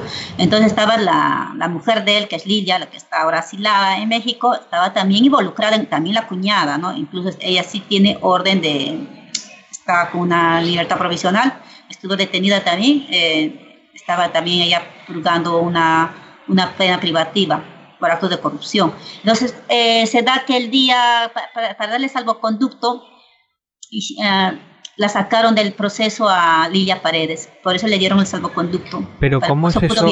Yo no lo entiendo, o sea, está siendo investigada y de repente no, no, venga, te puedes No, le dieron, le dieron, o sea, el juez le, le, le, le quitó del asunto, la retiró.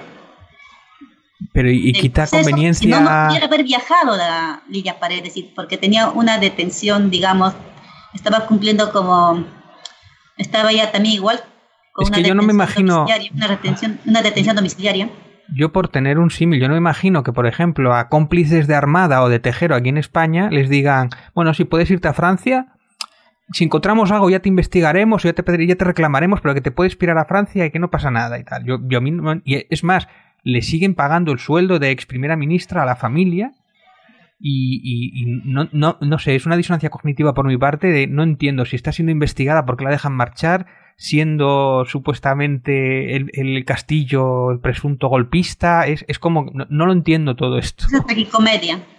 Sí, sí, es, es surrealista. Es comedia porque al final el extremo de decir que estabas drogado y no te enteras lo que estás cometiendo y no eres responsable por ese acto que se haya lo que, que el Perú ahora mismo es un caos total y hay muertes de gente inocente, y la gente siempre más pobre, más rural, campesina, o sea, no mires los efectos de tu propia declaración, para mí es una irresponsabilidad brutal de Castillo. Y ahora, pues, igual Dina, ¿no? Dina tampoco está asumiendo, ni es, ni es no tiene un mínimo actitud democrática. Y la, claro, lo, lógico, yo a mí me llamó la atención que ella estaba investigada eh, por actos de corrupción porque se operaba, según, lo, según el proceso que le están siguiendo de corrupción, se operaba desde el, desde el Palacio de Gobierno, desde que hallaron esos 30 mil dólares en los baños del Palacio y no supieron explicar de dónde estaba, de dónde vinieron los dinero en efectivo.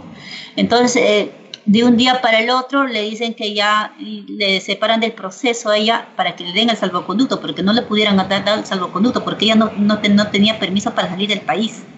Entonces ahí se ve la situación, cómo se maneja políticamente, pues.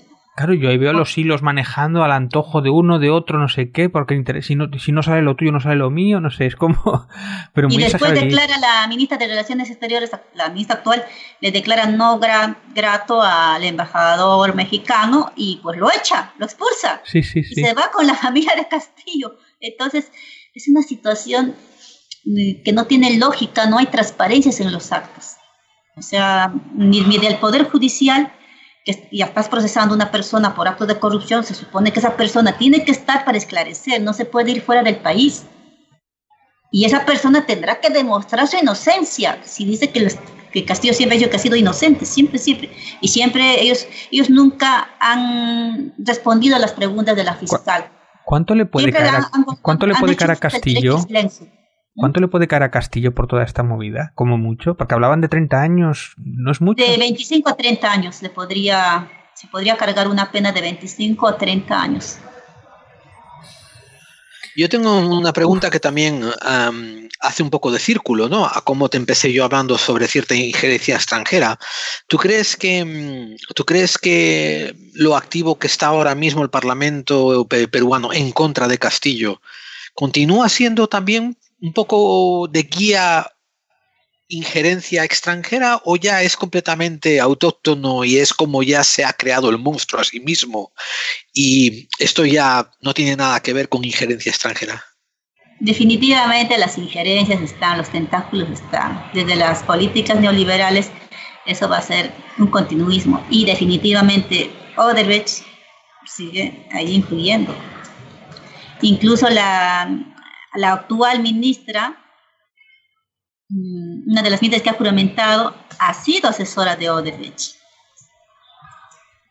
Entonces se está repitiendo, o sea, los tentáculos de la corrupción y de las injerencias siguen presentes y siguen vigentes en el Perú. No nos hemos liberado. Hemos cambiado caras, ya se fue Castillo, se fue Castillo, eso no es la solución. Eh, está Dina, pero Dina ha negociado con la corrupción para estar ahí. Entonces, eh, a ella se debe, por eso cuando ella juramentó, juramentó hasta el 2026 porque había un pacto debajo de mesa. Si hubiera sido una actitud transparente, una actitud democrática, lo primero que era, sí señores, el señor Castillo ha infringido el artículo 134 de la Constitución y ha hecho un autogolpe, pues fallido, y llamo a, a, un gobierno de transición, inmediatamente hago la, presento la reforma para adelanto de elecciones, y debata el Congreso inmediatamente para dar solución a esas protestas, a esas muertes que estamos viendo de cara afuera en la calle. Pero no, no fue una actitud de muerte, fue una actitud de ambición de poder asqueroso, corrupto, bajo la mesa. Entonces ese pacto, claro, como, como, como dice David, ¿cómo lo van a archivar cinco casos en un día para que ella juramente al día siguiente? Bueno, lo de, lo de hay que explicarlo muy brevemente, ¿no? O sea, están saqueando la selva y un montón de recursos naturales y precisamente se los están quitando a los indígenas que son sus tierras y se los expropiaron y encima están contaminando un montón. O sea, esto, esto también habría que hablar mucho y largo, pero esto, cuesta vidas. es un tema súper álgido es un tema de los conflictos socio-medioambientales que tenemos, más de 500 conflictos socio-medioambientales de todos los gobiernos.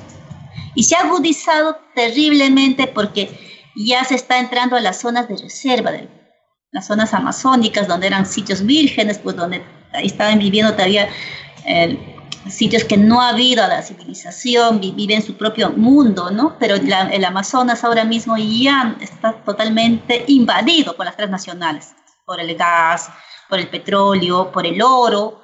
Entonces vemos cómo ha ido transgrediendo. Existe una ley de consulta previa que garantiza encuentran oro en una comunidad campesina o una comunidad nativa, tiene que haber una consulta, si están ellos de acuerdo de ceder ese territorio para que explote una transnacional, pero a cambio de, de mejores condiciones de vida. Nunca se ha respetado. Existe esa ley desde, desde casi ya más de una década, pero nadie lo cumple y nadie hace caso. Entonces, ahí ahora ahí están explorando el petróleo, están sacando, extrayendo oro, están el cobre, está totalmente contaminada la, parte, la región de selva, las regiones andinas, entonces vivimos un caos y todo es con la corrupción. Ahí están las transnacionales. Con la llegada de los, de los chinos, creo que es, que están también allí metidos con muchas empresas. Y también creo que hay un enorme problema del VIH y de enfermedades de este estilo, que se está muriendo el pueblo indígena porque tampoco tienen medidas para evitar ni, ni medicamentos. Los ETS, la transmisión de las ETS, sí. No por los chinos solamente, sino porque ahora han llegado los chinos con sus empresas y, y, bueno, nos cuenta, eh, bueno, eso nada más, ¿no? No sé si hay alguna cosa más por ahí que quieres añadir.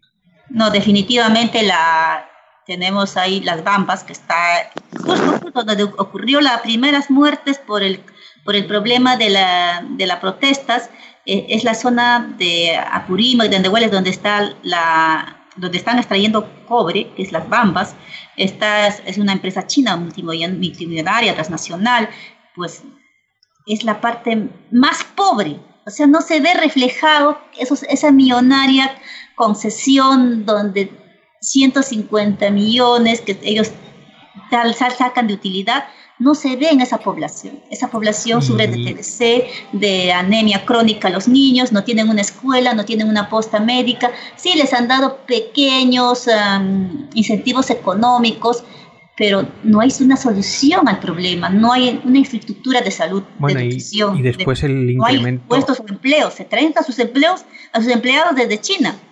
Entonces, no hay una cuestión, no hay una responsabilidad social y el incremento del tema de la prostitución, ¿no? Que es ahí donde más abusan quizás. Y yo, eh, según tenía datos por ahí, creo que el 50% de la población de esas zonas tenía VIH, que incluso los propios chinos estaban contagiando. Entonces, simplemente van allí, saquean, eh, se aprovechan de su posición de poder, utilizan la prostitución y cuando se acabe se irán. O sea, y quedará aquello un páramo contaminado. En este contexto de, a ver, el, el, el tema del VIH, del SIDA, es un problema grave en el Perú. El tema de trata es otro problema grave.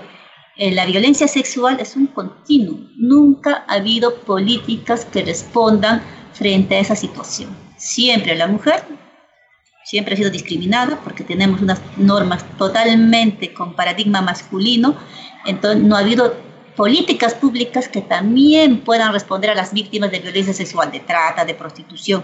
Eh, cuando cuando hacemos el informe final, haciendo un pequeño paréntesis, la violencia sexual ha existido como arma de guerra durante el conflicto armado y ahora mismo pues se ve brutalmente eh, con, ya con problemas asociados al VIH y ha ido en crecimiento. Acuérdate que en el Braen, la zona donde está controlado por el narcotráfico, el Braen es la zona donde pasa pues la, la selva, donde es camino, el, camino de la droga, ¿no? Entonces ahí está la presencia de, de, DEA norteamericana y el VIH ahí ha crecido el SIDA incontrolable, pero nadie dice nada no les importa a las mujeres. Son pobres, son las más rurales, con pocos niveles de educación y la violencia sexual ahí es duro y puro, un continuo que nunca acaba. Y el VIH ha crecido brutalmente y pues no hay ni siquiera políticas no hay, no hay virales que te puedan dar en los hospitales, contagian y es una epidemia y no solamente eso, también tenemos el problema del TBC, la anemia crónica, el paludismo. Entonces son son temas que todo, no ha habido, no está en agenda, hay una, no hay presencia del Estado, no hay, un, no hay un centro ambulatorio, no hay programas de prevención y no hay programas que tampoco puedan eh, responder a los tratamientos de, la, de las víctimas. Entonces es un problema del Estado, ahí no hay políticas públicas de salud. O sea, hay un total desinterés. Un absoluto desinterés por parte de los gobiernos que parece que casi quieren que desaparezcan los indígenas. Eh, acuérdate de Alan García cuando dijo el caso de Bagua, ¿no? El enfrentamiento que se hubo en su gobierno, en su segundo gobierno, dijo ciudadanos de, de segunda o tercera clase, o sea, para él, ellos no eran peruanos. No existían. es que me recuerda lo de, Fuji, lo de Fujimori, ¿no? Cuando... Eso en el baguazo, porque Alan García se dio el baguazo justo en la comunidad ahí en, en el nororiente peruano. El baguazo fue el que detonó, ¿no? Como cómo las transnacionales explotaban y cómo no respetaban esa ley de consulta previa, porque ellos tenían derecho como pueblos indígenas a dar permiso, a dar autorización, pero previo, por lo menos, podría garantizarles sus mínimos niveles de, vida, ¿no? De educación, trabajo. me recuerda a lo que hizo Fujimori con la esterilización forzosa a un montón de indígenas, que las cifras no se saben todavía, hay dudas en otras cifras, ¿no? Eh, que, hizo esterilización a un montón de mujeres indígenas, pero sin consentimiento, muchas de ellas, o, las o no las informó correctamente, y no sé, es como, como hacen aquí con los gatos. Aquí con los gatos, cuando están los callejeros, pues hacen lo mismo, ¿no? Que como que para ellos eran casi como animales, ¿no? Que o sea, es algo acojonante, es una de las cosas por las que está en la cárcel Fujimori. Esta, eh, esta, esta, esterilización forzosa que se dio sobre todo a mujeres indígenas, campesinas rurales, fue una política de planificación familiar, pero nunca les informaron, ellas nunca dieron su consentimiento. Cuando iban la, estos médicos que iban a hacer la, esta esterilización forzosa, simplemente les decían que eran para prevenir que enfermedades que se podrían afectar en sus comunidades. Nunca les explicaron que a partir de ese momento ellas dejaban de, de concebir. Y muchas murieron, murieron porque no hay una posta médica, no hay un ambulatorio. Lograban hacer la cirugía, luego estaban a que se salven solas, pero ¿cómo que vas a hacer en, una comunidad de 3.600 metros a nivel del mar, en una choza que no tienes ni luz, no tienes ni agua, no tienes médico, no tienes sanitario, se te viene una septicemia, pues te mueres en el acto. Es lo que pasó con estas mujeres más pobres, rurales, campesinas, quechohablantes. Y esas son las víctimas de la época de Fujimori, porque ellas nunca supieron por qué lo hacían, para qué lo hacían, ni entendieron ni comprendieron, simplemente decían, no, bueno, para, para que pues no les dé enfermedades de, acá, de estas, pero nunca le contaron la verdad.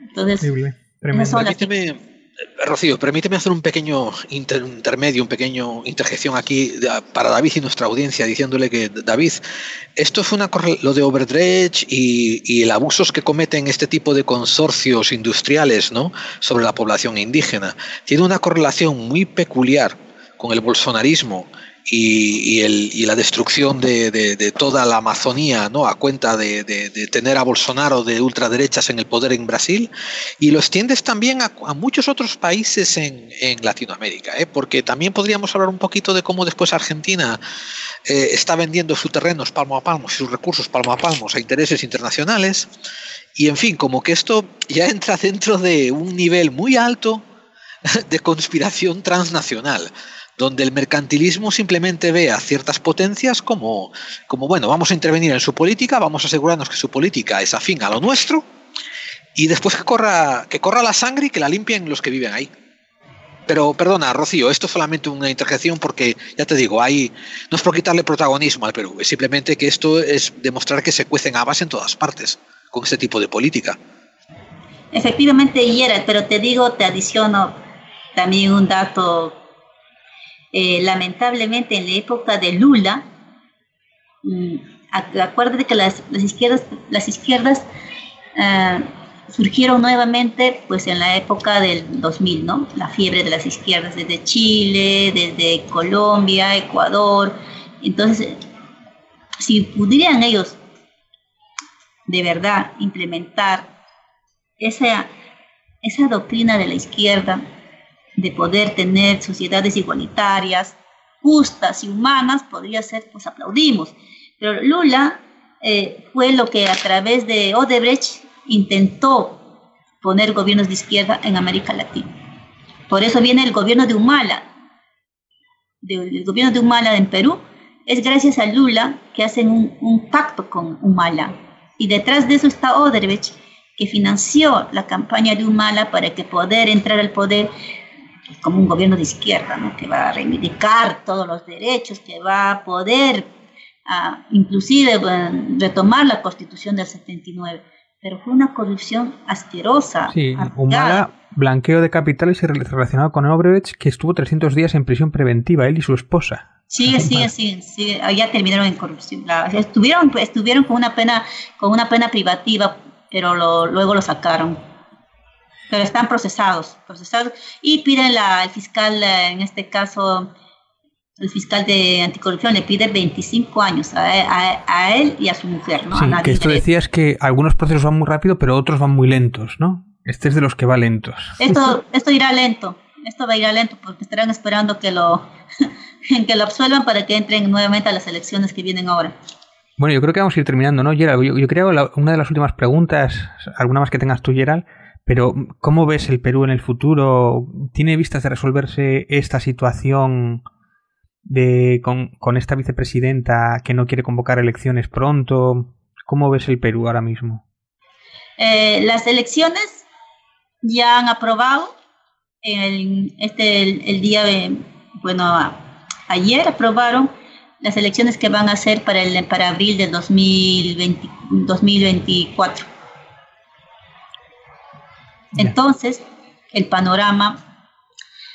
Eh, soy muy escéptica porque has visto que no tenemos seguridad, mm, tenemos una inestabilidad y una sociedad altamente polarizada, lo que queda lo, si verdad, si verdad tomaron una actitud democrática, tanto los congresistas que están, los 130 congresistas y la actual presidenta Dina Boluarte, por lo menos que ese adelanto de elecciones garantice que sean limpias, que sean transparentes, como dice Gerald, que no haya, que no haya esa contaminación o intromisión tanto extranjera y, y por, sobre todo por la corrupción enquistada y estructural que existe en el Perú, podríamos de repente darnos una tregua que ha recomendado la OEA, ha recomendado, ¿no? Porque antes de que Castillo, ¿no? Antes de unos días antes de Castillo se, se haga el autogolpe, dijo que es importante darse una tregua, es importante una mesa de, diálogo tanto con las fuerzas políticas y con las fuerzas sociales. Con las, ¿no? Era importante en ver respuestas desde eh, diálogos concertados, donde haya consensos. ¿Qué hacemos con la agenda país?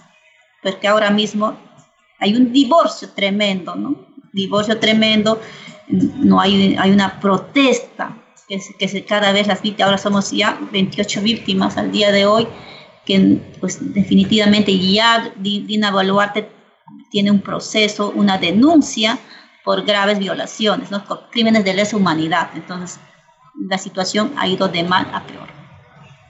No sé si Dina Boluarte va a llegar con ese escenario de graves violaciones a derechos humanos a abril del 2024.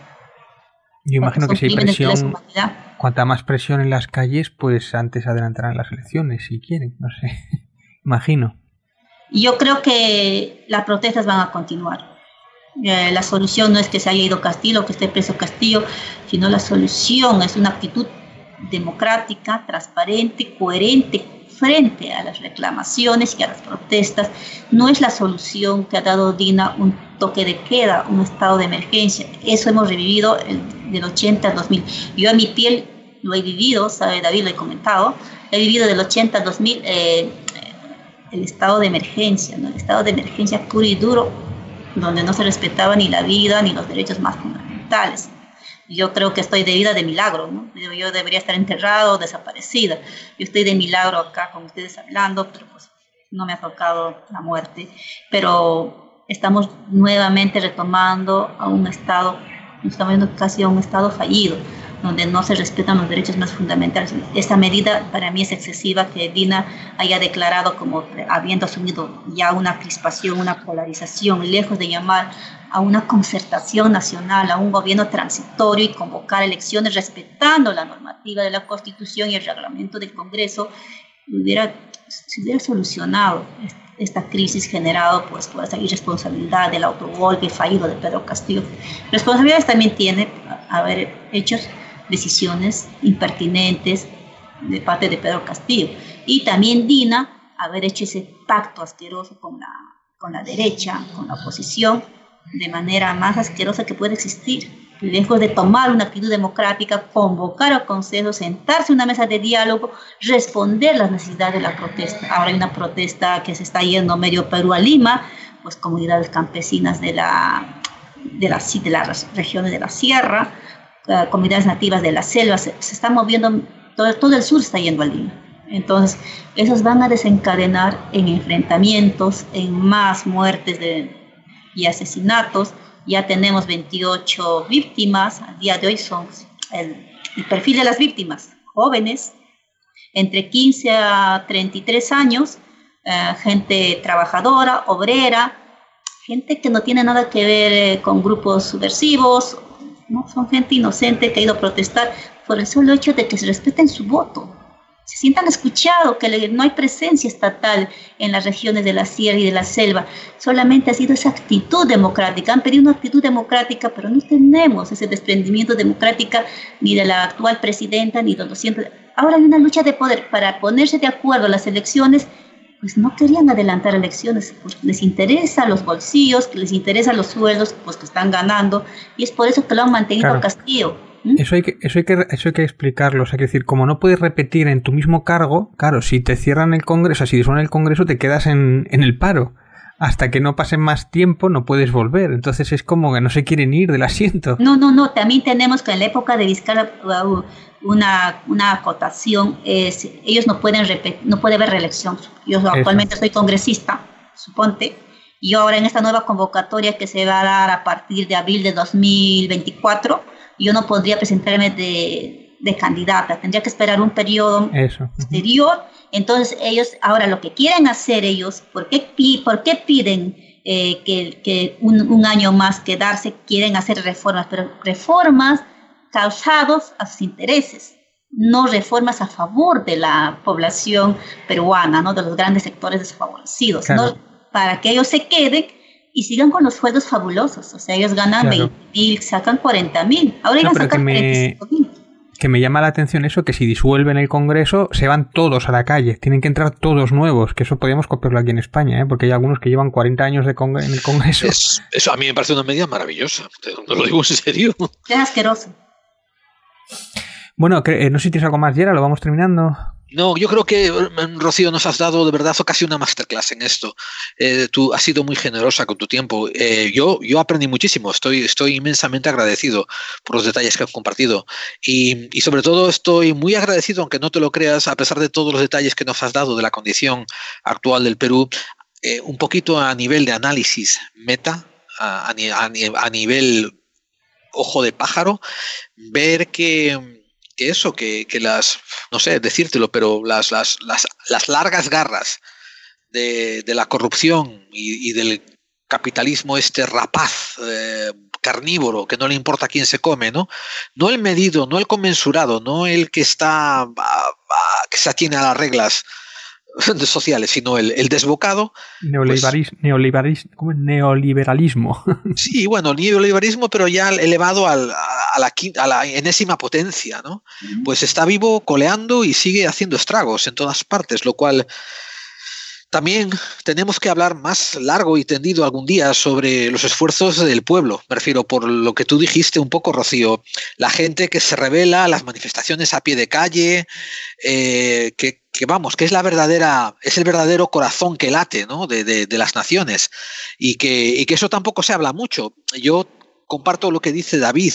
Cuando vienen noticias por medios organizados mediáticos, ¿no? Por periódicos, por famosas redes webs, ay, sí, hay que, yo qué sé, las rebeliones, las huelgas, los estragos, pero no se hablan de las motivaciones, no se hablan de la gente, no se habla del impulso que hay detrás de ello, no se habla de, de, de lo, de lo cansada que está la gente, ¿no? Y por qué se levanta.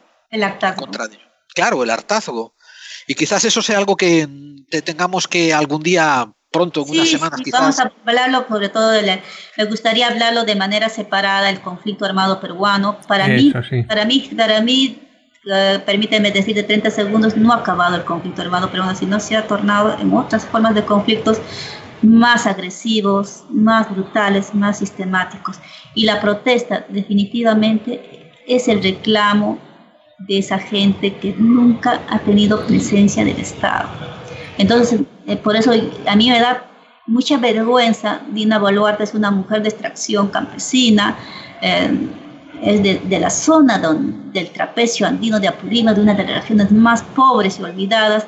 No ha tenido el mínimo reparo ni el mínimo, ya, diplomacia, digamos, en términos, en términos así, del poder abrazar, de poder dar esas condolencias a esos chicos que han muerto, niños, campesinos que han muerto protestando, reclamando su, que tengan dignidad, su derecho a voto. Entonces no he visto lejos ella sonriendo, tomándose fotos, celebrando el pacto bajo la mesa fue totalmente una actitud nada democrática, totalmente asquerosa, llena de corrupción. Entonces, eso llena de indignidad, llena de indignidad que tengamos personas de extracción que lo han vivido en carne propia, esa exclusión, esa discriminación, se hayan olvidado y no hayan hecho memoria. Entonces, el problema de la memoria, el problema de la conciencia, generar conciencia, generar cambios es desde nosotros mismos. Entonces, el, eso es importante, generar cambios, generar conciencia. Ojalá, espero, si la vida me permite, que en estas elecciones la gente no se deje llevar por la procedencia, por el origen, ni por el sexo, sino por la capacidad de tener conciencia y de responder frente a las necesidades. Ojalá tengamos un político coherente, ojalá, esperemos, eh, ahora que estamos ya para las fechas de navideñas, eh, ojalá vuelva la paz esa paz sólida, duradera, esa paz con justicia social, y ojalá Dina responda por esas 28 víctimas que no tenían que estar muertos el derecho a su voto es un derecho con dignidad. Eso es lo que yo como mujer, yo soy totalmente neutral, no soy afiliada a ningún partido porque siempre he sido escéptica, porque lo he vivido en carne propia, en la piel lo llevo, la injusticia social desde los cinco años que estalló el conflicto armado en mi tierra. Entonces, siempre he tratado de reivindicar, intentar ser la voz de esa voz silenciada, de esa voz olvidada, de esa voz discriminada y excluida en el Perú. Les agradezco mucho David y Era, la cama tienen pues para las otras entrevistas, lo haremos de manera más metodológica por ejes temáticos. Te agradezco mucho David y Era, gracias, un abrazo y bueno, felices fiestas y ojalá el 2023 tengamos otro mundo mejor.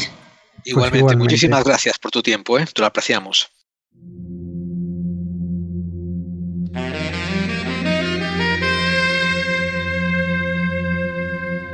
Estás escuchando Clave 45. Clave 45. Clave 45. Clave 45.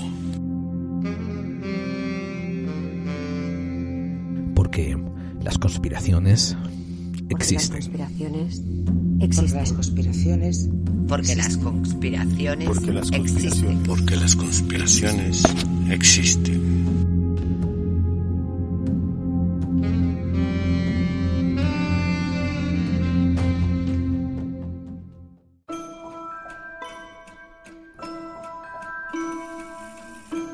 Antes de que hubieras oído sobre la Atlántida, antes de que oyeras hablar sobre Roswell, Rendlesham o Manises, antes de que te interesara el Bigfoot o el hombre polilla, otros ya habían investigado y escrito sobre los fenómenos extraños. Los grandes como Jung, Vallée, Charles Force o John Keel todos aportaron información que avanzó la investigación de lo fortiano y lo paranormal. Ahora los puedes recuperar y volver a leer gracias a Reediciones Anómalas, la editorial dirigido por Pablo Vergel, que reedita con pasión y rigor todos los libros ya fuera de circulación que deberían ser parte de tu biblioteca del misterio. Operación Caballo de Troya, de John Keel, el mensaje de otros mundos de Pons Prades, Emisario del engaño de Jacques Vallée, Abducidos de John Mack y El libro secuestrado. Pacto de Silencio, del gran Andreas Faber-Kaiser. Estos y muchos más los puedes encontrar en Reediciones Anómalas.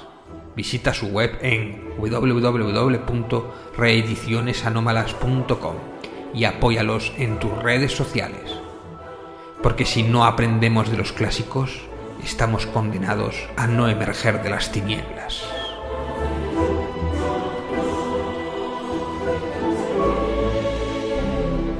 Hola, soy Miguel Pedrero y estás escuchando Clave 45, el programa para aquellos que intuyen que las conspiraciones existen. Bueno, David, esto te has, de verdad que te has subido, te has subido unos listones increíbles, me refiero. será, menos, será menos. No, no, la, la, calidad de la entrevistada es, es, maravillosa y vamos, muchas gracias por haberte encontrado este, este contacto y habernoslo traído a Clave 45, porque vamos, o sea, has hecho de este programa, has hecho en este programa algo que he visto que no han hecho, ni en los grandes programas que yo respeto muchísimo y que admiro y que, y que sigo, ni siquiera, y, men, y, mucho menos en los medios, en los medios de información mediática, ¿no? Mucho menos en. en es que en fíjate, hay algo que no han hecho casi ningún sitio, y es normal, porque tampoco es una cuestión de tiempo, ¿no? Cuando hay un problema político hay que entender su contexto. No es ha pasado esto y pista, no hay que entender las situaciones porque se ha llegado allí y no es blanco o negro, hay muchos matices, muchas gamas de grises y yo creo que precisamente la política allí en Perú es un montón de grises. Entonces sí, sí. hay que saber discernirlo, entenderlo y, y yo me, la verdad es que me he pagado esta semana un buen estudio de todo esto de Perú y tal, y la historia de Perú es que es acojonante. Si a alguno le da por saber o conocer, que por cierto hay un montón de youtubers, de profesores de Perú, que te cuentan la historia de Perú muy bien, muy interesante, muy instructivo. ah, qué bien hay varios colegios que la dan y no sé qué y tal, muy interesante. Y es un show. O sea, si yo, yo. Esto me ha valido para. Joder, mira que yo tenía mal. Tenía mal. Pensaba muy mal de los políticos españoles, ¿no? Que teníamos un nivel muy bajo, ¿no? Sí, sí. Hasta que conocí la historia del Perú y es auténticamente una comedia de situación. Bueno, es un docudrama o una comedia dramática porque si no fuera porque hay un montón de vidas en medio y de muertes y de pero son cosas completamente increíbles, ¿no? La historia del, de Fujimori, de todos los que vienen después. Eh, creo que son seis presidentes o cinco, cinco o seis presidentes seguidos que acaban en la cárcel. Ahora este que de repente le da por hacer este golpe que yo creo que ni se ha enterado, no sabe ni lo que ha hecho. O sea, hay tantas cosas ahí que de verdad, que de verdad, que, que si te haces una película eh, sería inverosímil. O sea, sería tan sí, sí. surrealista que no te lo creerías porque no, no, no tiene vericidad, ¿no? Daría más para una serie que una película, eh, tío. Lo digo en serio. Sí, sí, sí, pero sería. Estaría muy. Lo que pasa que iba a decir la serie Narcos por el ritmo y tal, pero, pero en, en, ahí estaría porque estamos hablando de. Bueno, y hemos, hemos ido por encima. Hemos visto más bien las consecuencias. No hemos, no hemos, no hemos hablado de la operación Cóndor, no hemos hablado de, de muchas cosas que están detrás, que son quizá los que. los que los que pagan o los que han pervertido, los que han comprado políticos, hemos visto las consecuencias, ¿no? No los. No, no, no hemos puesto nombres y apellidos en, de los de arriba, sí, ¿no? sí. Haré, sí, quizá lo haremos en un futuro no muy lejano. Sí, sí, sí, sí, estoy. Me, me gusta mucho la, la, sugerencia, te digo.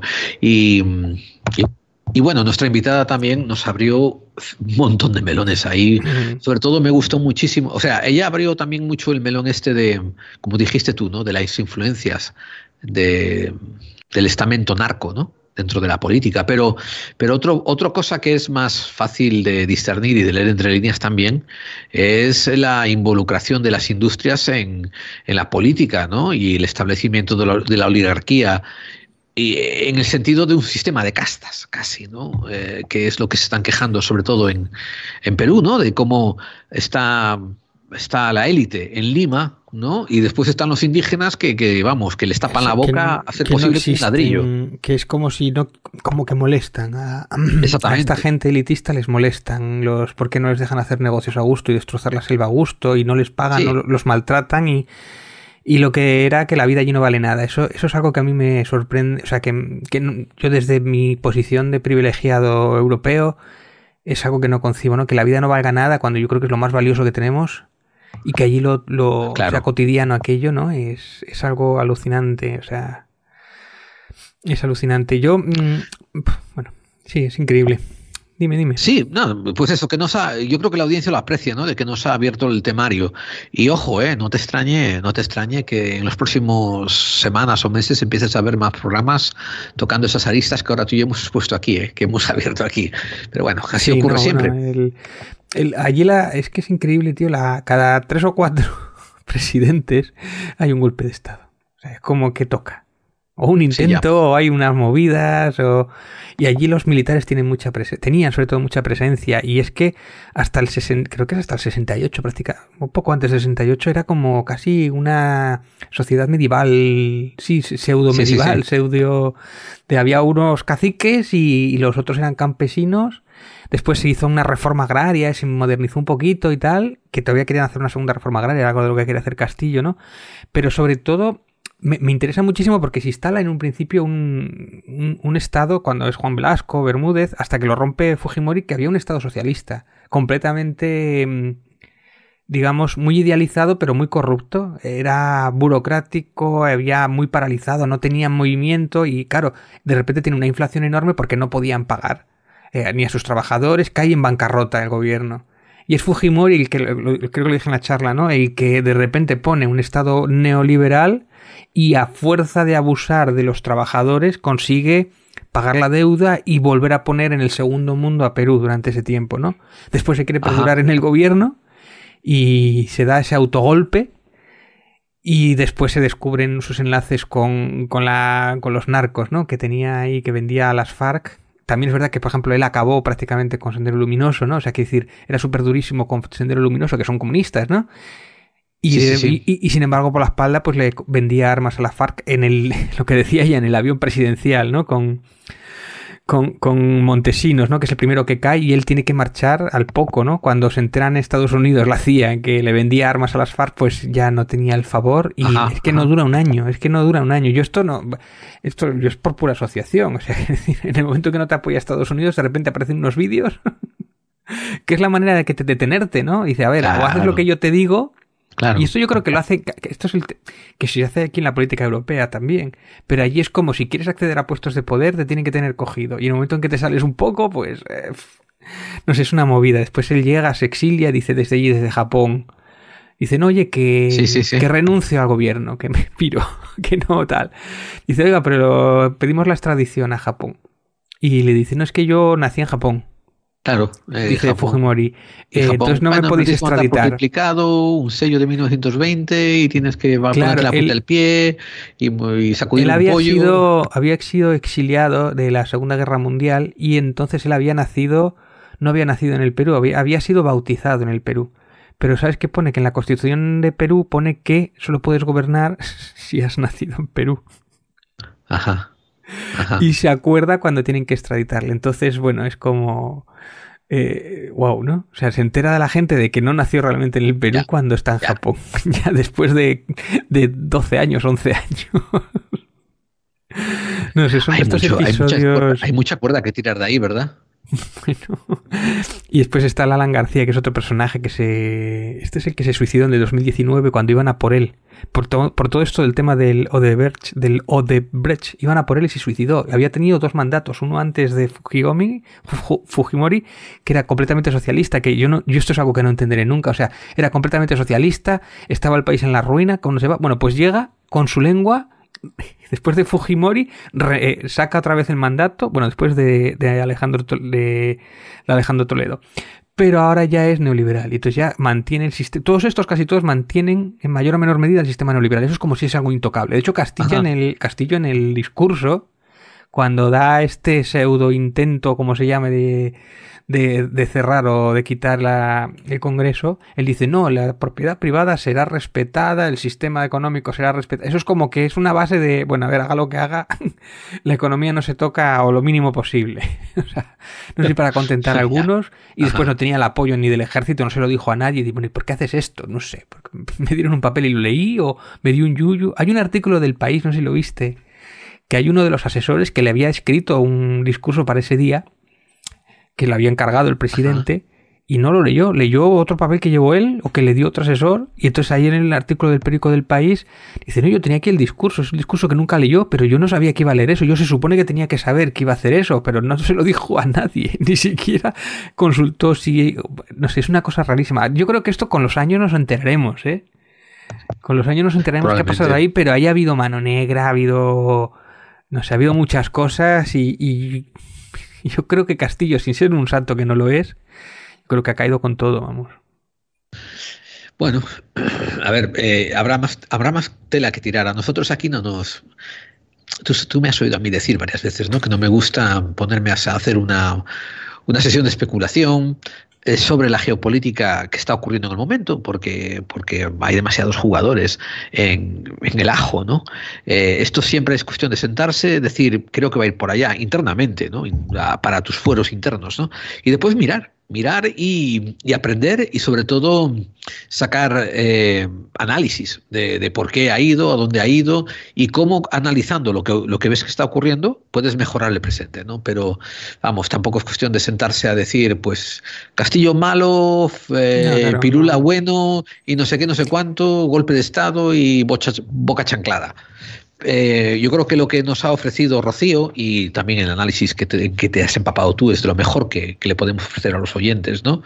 Datos históricos, matizaciones, sí, de cosas hecho, que... De hecho, eh, eh, no sé cuándo lo publicará Carlos Dueña, que estuvimos con Carlos Dueñas en su programa, en, en, Todo nos da igual, hablando precisamente un poco, lo grabamos ayer, o sea que esto vamos un poquito... Ayer igual teníamos un poquito menos de información, de hecho nosotros defendíamos un poco que no había habido golpe de Estado o que había que poner un poco de matiz con este golpe de Estado y hoy, por ejemplo, eh, Rocío nos ha dicho que sí, para ella es un intento de golpe de Estado con muchas comas o muchos entre comillas o tal, pero yo sí, y, entender... y no lo explico bien, porque más que nada el Castillo se saltó un punto de la, de la legalidad de la constitucionalidad al disolver el Congreso, ¿no? Y, y, y, técnicamente tiene razón y es inapelable, ¿no? Pero yo sigo sin entender, o yo no, no me concibo, o moralmente no concibo que alguien quede que declara que quiere hacer elecciones en tres meses sea un golpe de Estado y sin embargo la vicepresidenta diga 20 meses y eso es democracia. Yo sigo sin... O sea, a mí no me entra en la cabeza, vamos, por mucho que haya leyes. Y de hecho el pueblo es lo que está reclamando, el pueblo, sobre todo los, los seguidores de Castillo, es lo que estaban reclamando y ha habido veintitantos muertos. O sea que... A mí la parte que menos, menos, menos, menos, menos me entra en la cabeza y necesito que me expliquen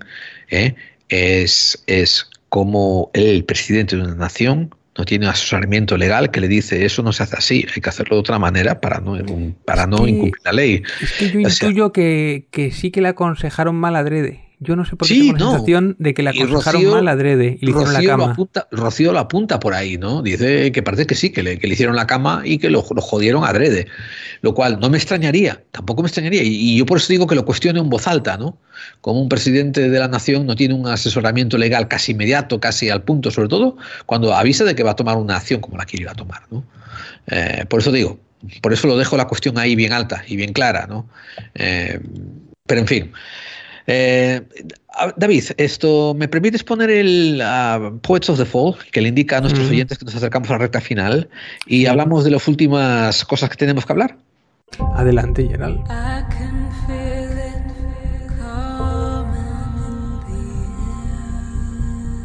Si quieres analizar casos fortianos y extraños, no te conformes con leer los recopilados por cualquier persona. ¿Por qué no eliges al autor que ha recorrido medio mundo buscando los casos y entrevistando a los testigos? Ya están disponibles los cuadernos de campo, una recopilación de las investigaciones, entrevistas y trabajos llevados a cabo por el investigador Manuel Carballal. En estos cuadernos de campo encontrarás volúmenes detallados que no solo cubren entrevistas, sino que hacen diagramas, muestran ilustraciones, y abren temáticas desde el satanismo, encuentros cercanos con lo desconocido, ovnis y todos los temas de lo paranormal.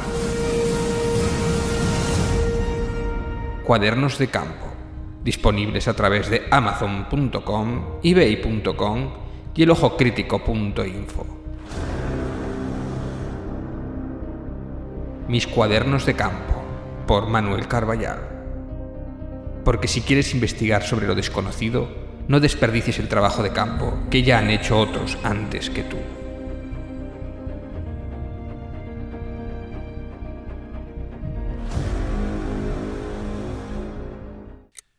This is Chaos. It's a beautiful, balmy Southern California summer day. It's 80 degrees.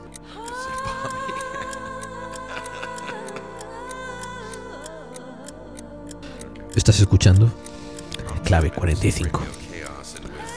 Un programa para aquellos que sospechan que las conspiraciones existen. Y si quieres que este programa se emita por tu estación de radio, ponte en contacto con nosotros. La red de estaciones que emiten Clave 45 va creciendo semana a semana, mes tras mes. Clave 45 nunca cobra nada por derechos de autor ni por emitir el programa. Y si te animas a ser parte de la resistencia, te ofreceremos un programa formateado especialmente para radios. Envíanos un correo a nuestra dirección en podclave45 y nos pondremos en contacto contigo. Y así, poco a poco, todos estaremos contribuyendo a aumentar la resistencia.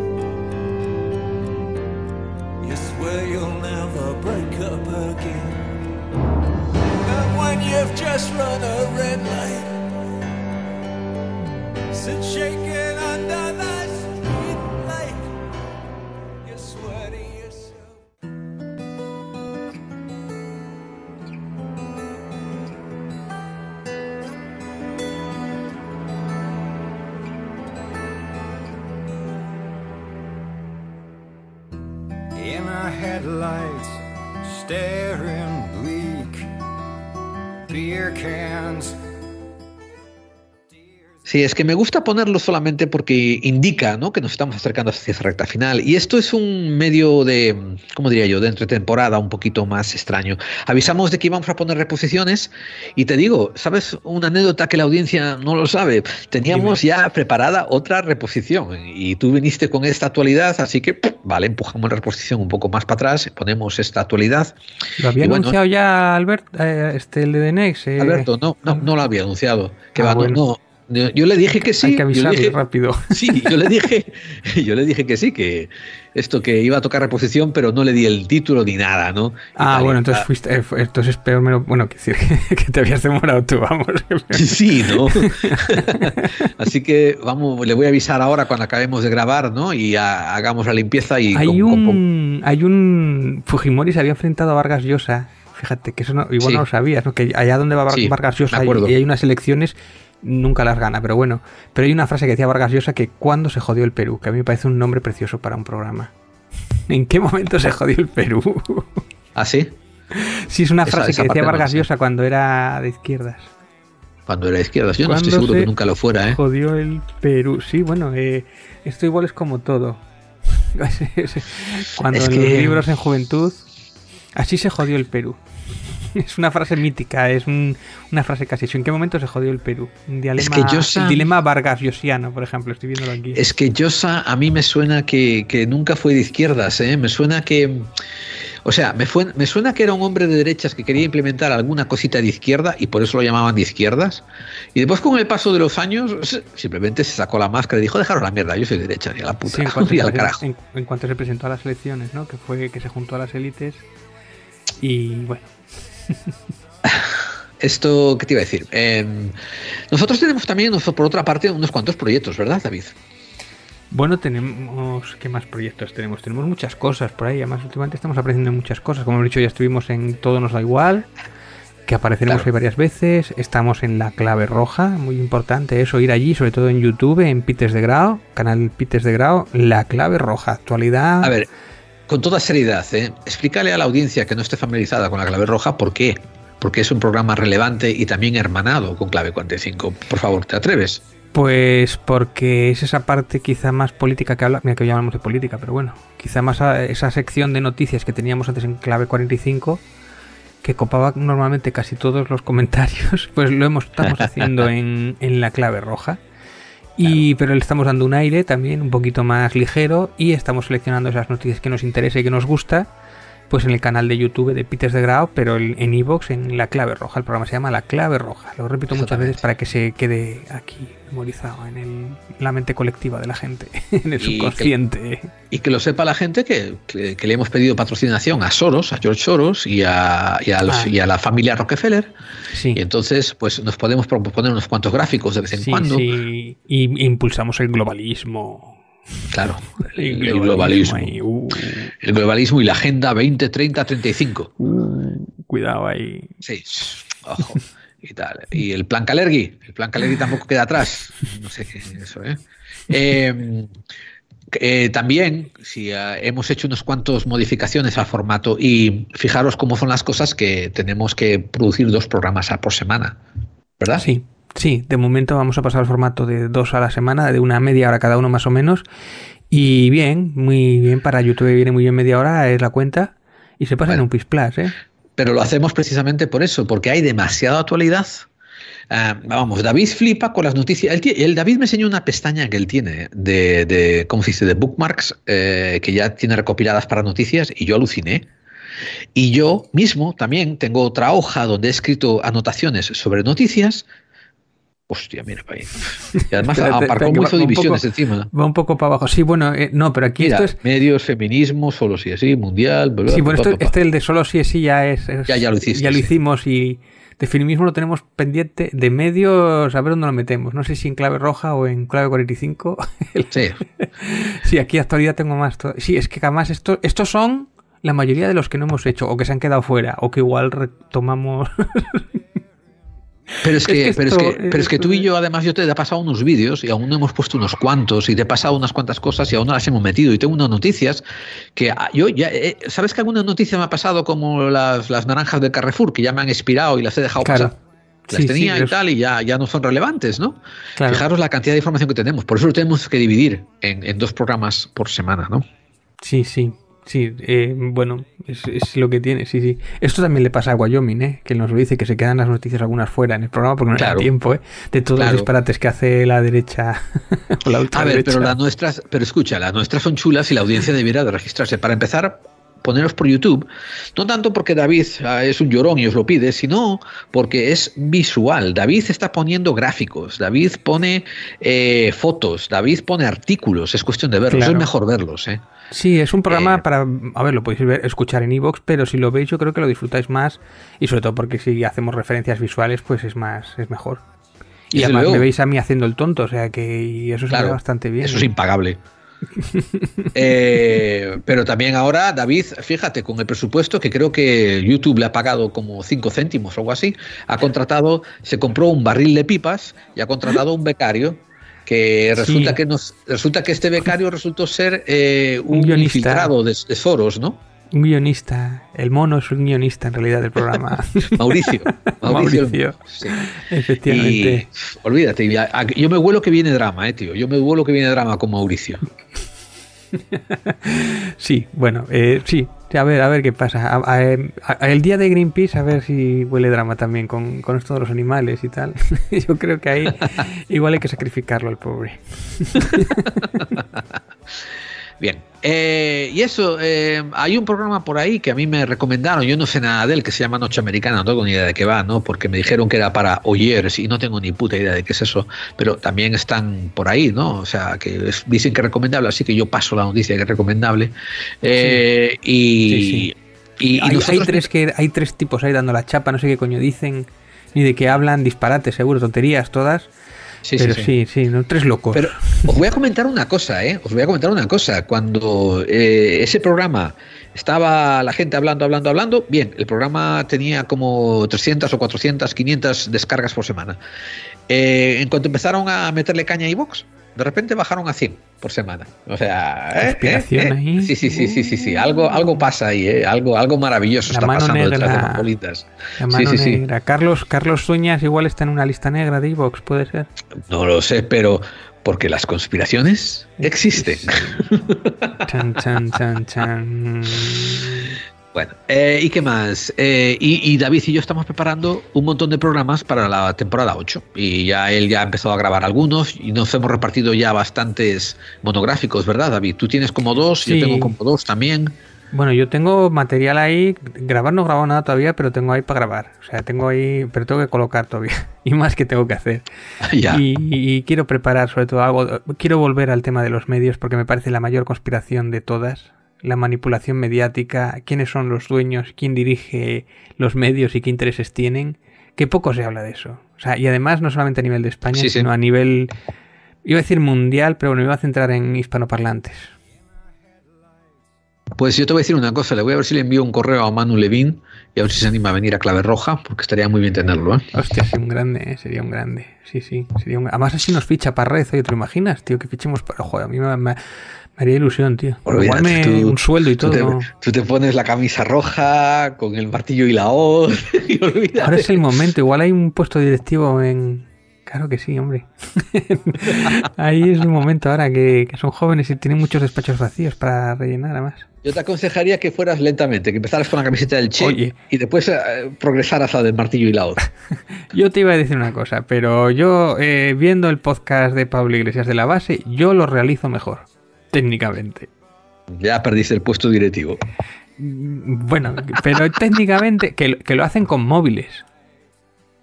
Esto igual no lo sabe, que lo hacen con putos móviles. Bueno, yo no, yo tengo Ya, cámaras ya, ya, web Y, y- y pagando un poquito más, hasta unas cámaras. O sea, con poco dinero hago una realización de puta madre. La realización de ellos, pues es bastante amateur. Pero bueno, a ver, a ver lo que hacen con Red.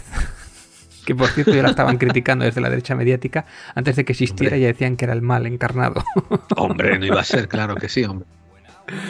Que el otro. Ay, ay, ay, ay, ay. Es que el otro día habían invitado a los de hora veintipico y el que, que se había marchado sin pagar del bar y al final lo tuvo que pagar la rusa, la Ina de Finogénova.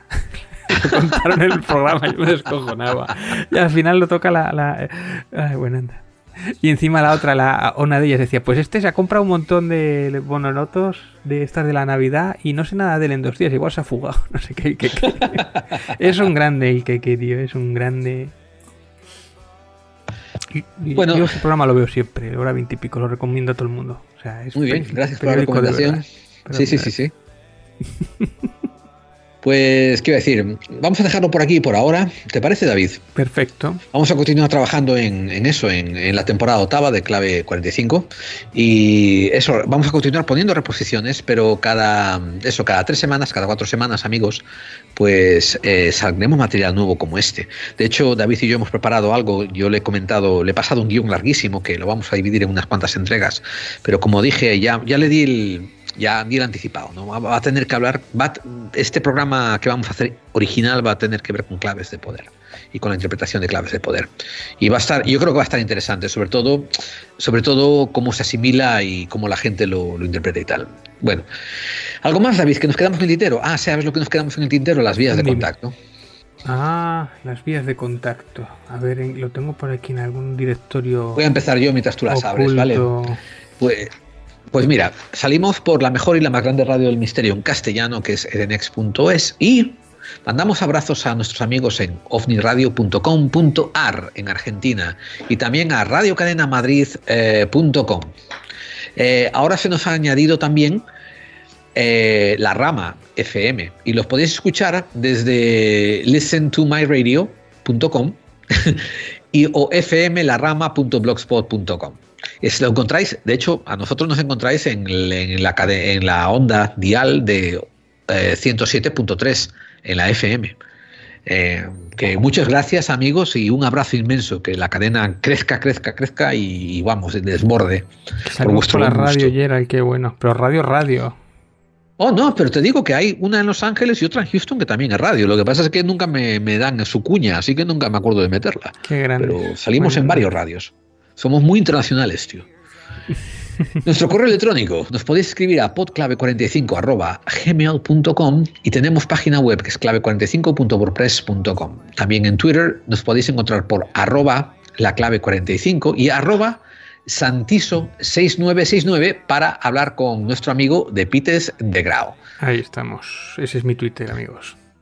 Y después estamos en Facebook. Nos podéis encontrar por Facebook barra clave 45 y el grupo Buscadores de Claves. O sea, ustedes escriben, cuando vayan al, al- a la pestaña de grupos, en buscar, busquen Buscadores de Clave o Clave 45 y aparecerá ahí. Hay que pedir sumarse, se le dará entrada y si se portan mal también se le dará puerta, pero entrar, dejamos entrar.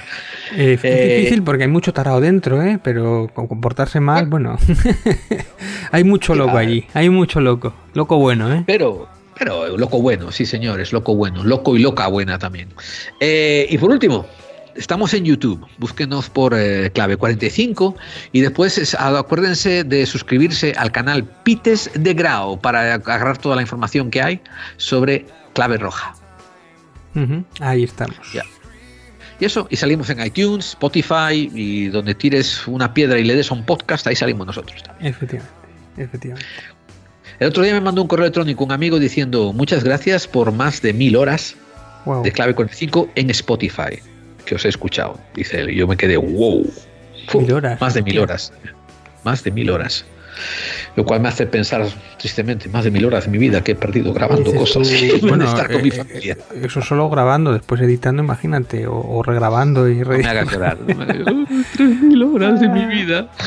Ya, ya, ya, pero fíjate, son son 3.000 horas de tu vida, pero son millones de horas que escucha la gente, multiplicado y exponencialmente, ¿no? Es que a mí no me entra, me explota el cerebro, ¿no? Sí, sí, sí, cosas bonitas de, la vida. Y sobre todo la, gente que se involucra. Por ejemplo, un día dices, hagamos una quedada con amigos y aparece gente, gente guay, como pasó en la última programa de cierre, ¿no? Y todo, o sea, una cosa que yo respeto muchísimo es la audiencia. La audiencia es una.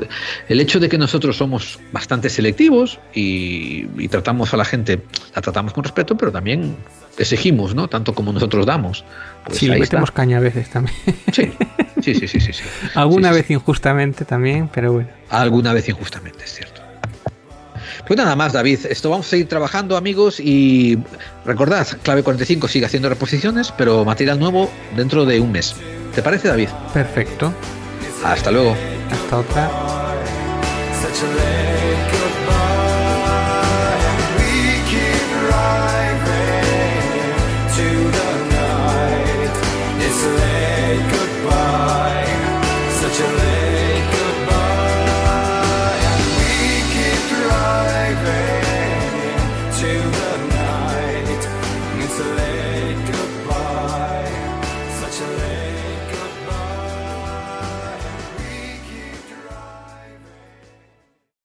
Si crees que ser racional es mirar al universo a la cara y no acobardarse. Si opinas que donde hay duda hay libertad. Si piensas que es mejor encender una vela que maldecir la oscuridad. El ojo crítico es tu revista. Porque el conocimiento es el antídoto contra el miedo. Contra el miedo. El ojo crítico. El ojo crítico. Cuadernos de investigación para investigadores. Descárgatelo gratis desde www.elojocrítico.info. Y en las mejores páginas y blogs sobre anomalías. Sobre anomalías.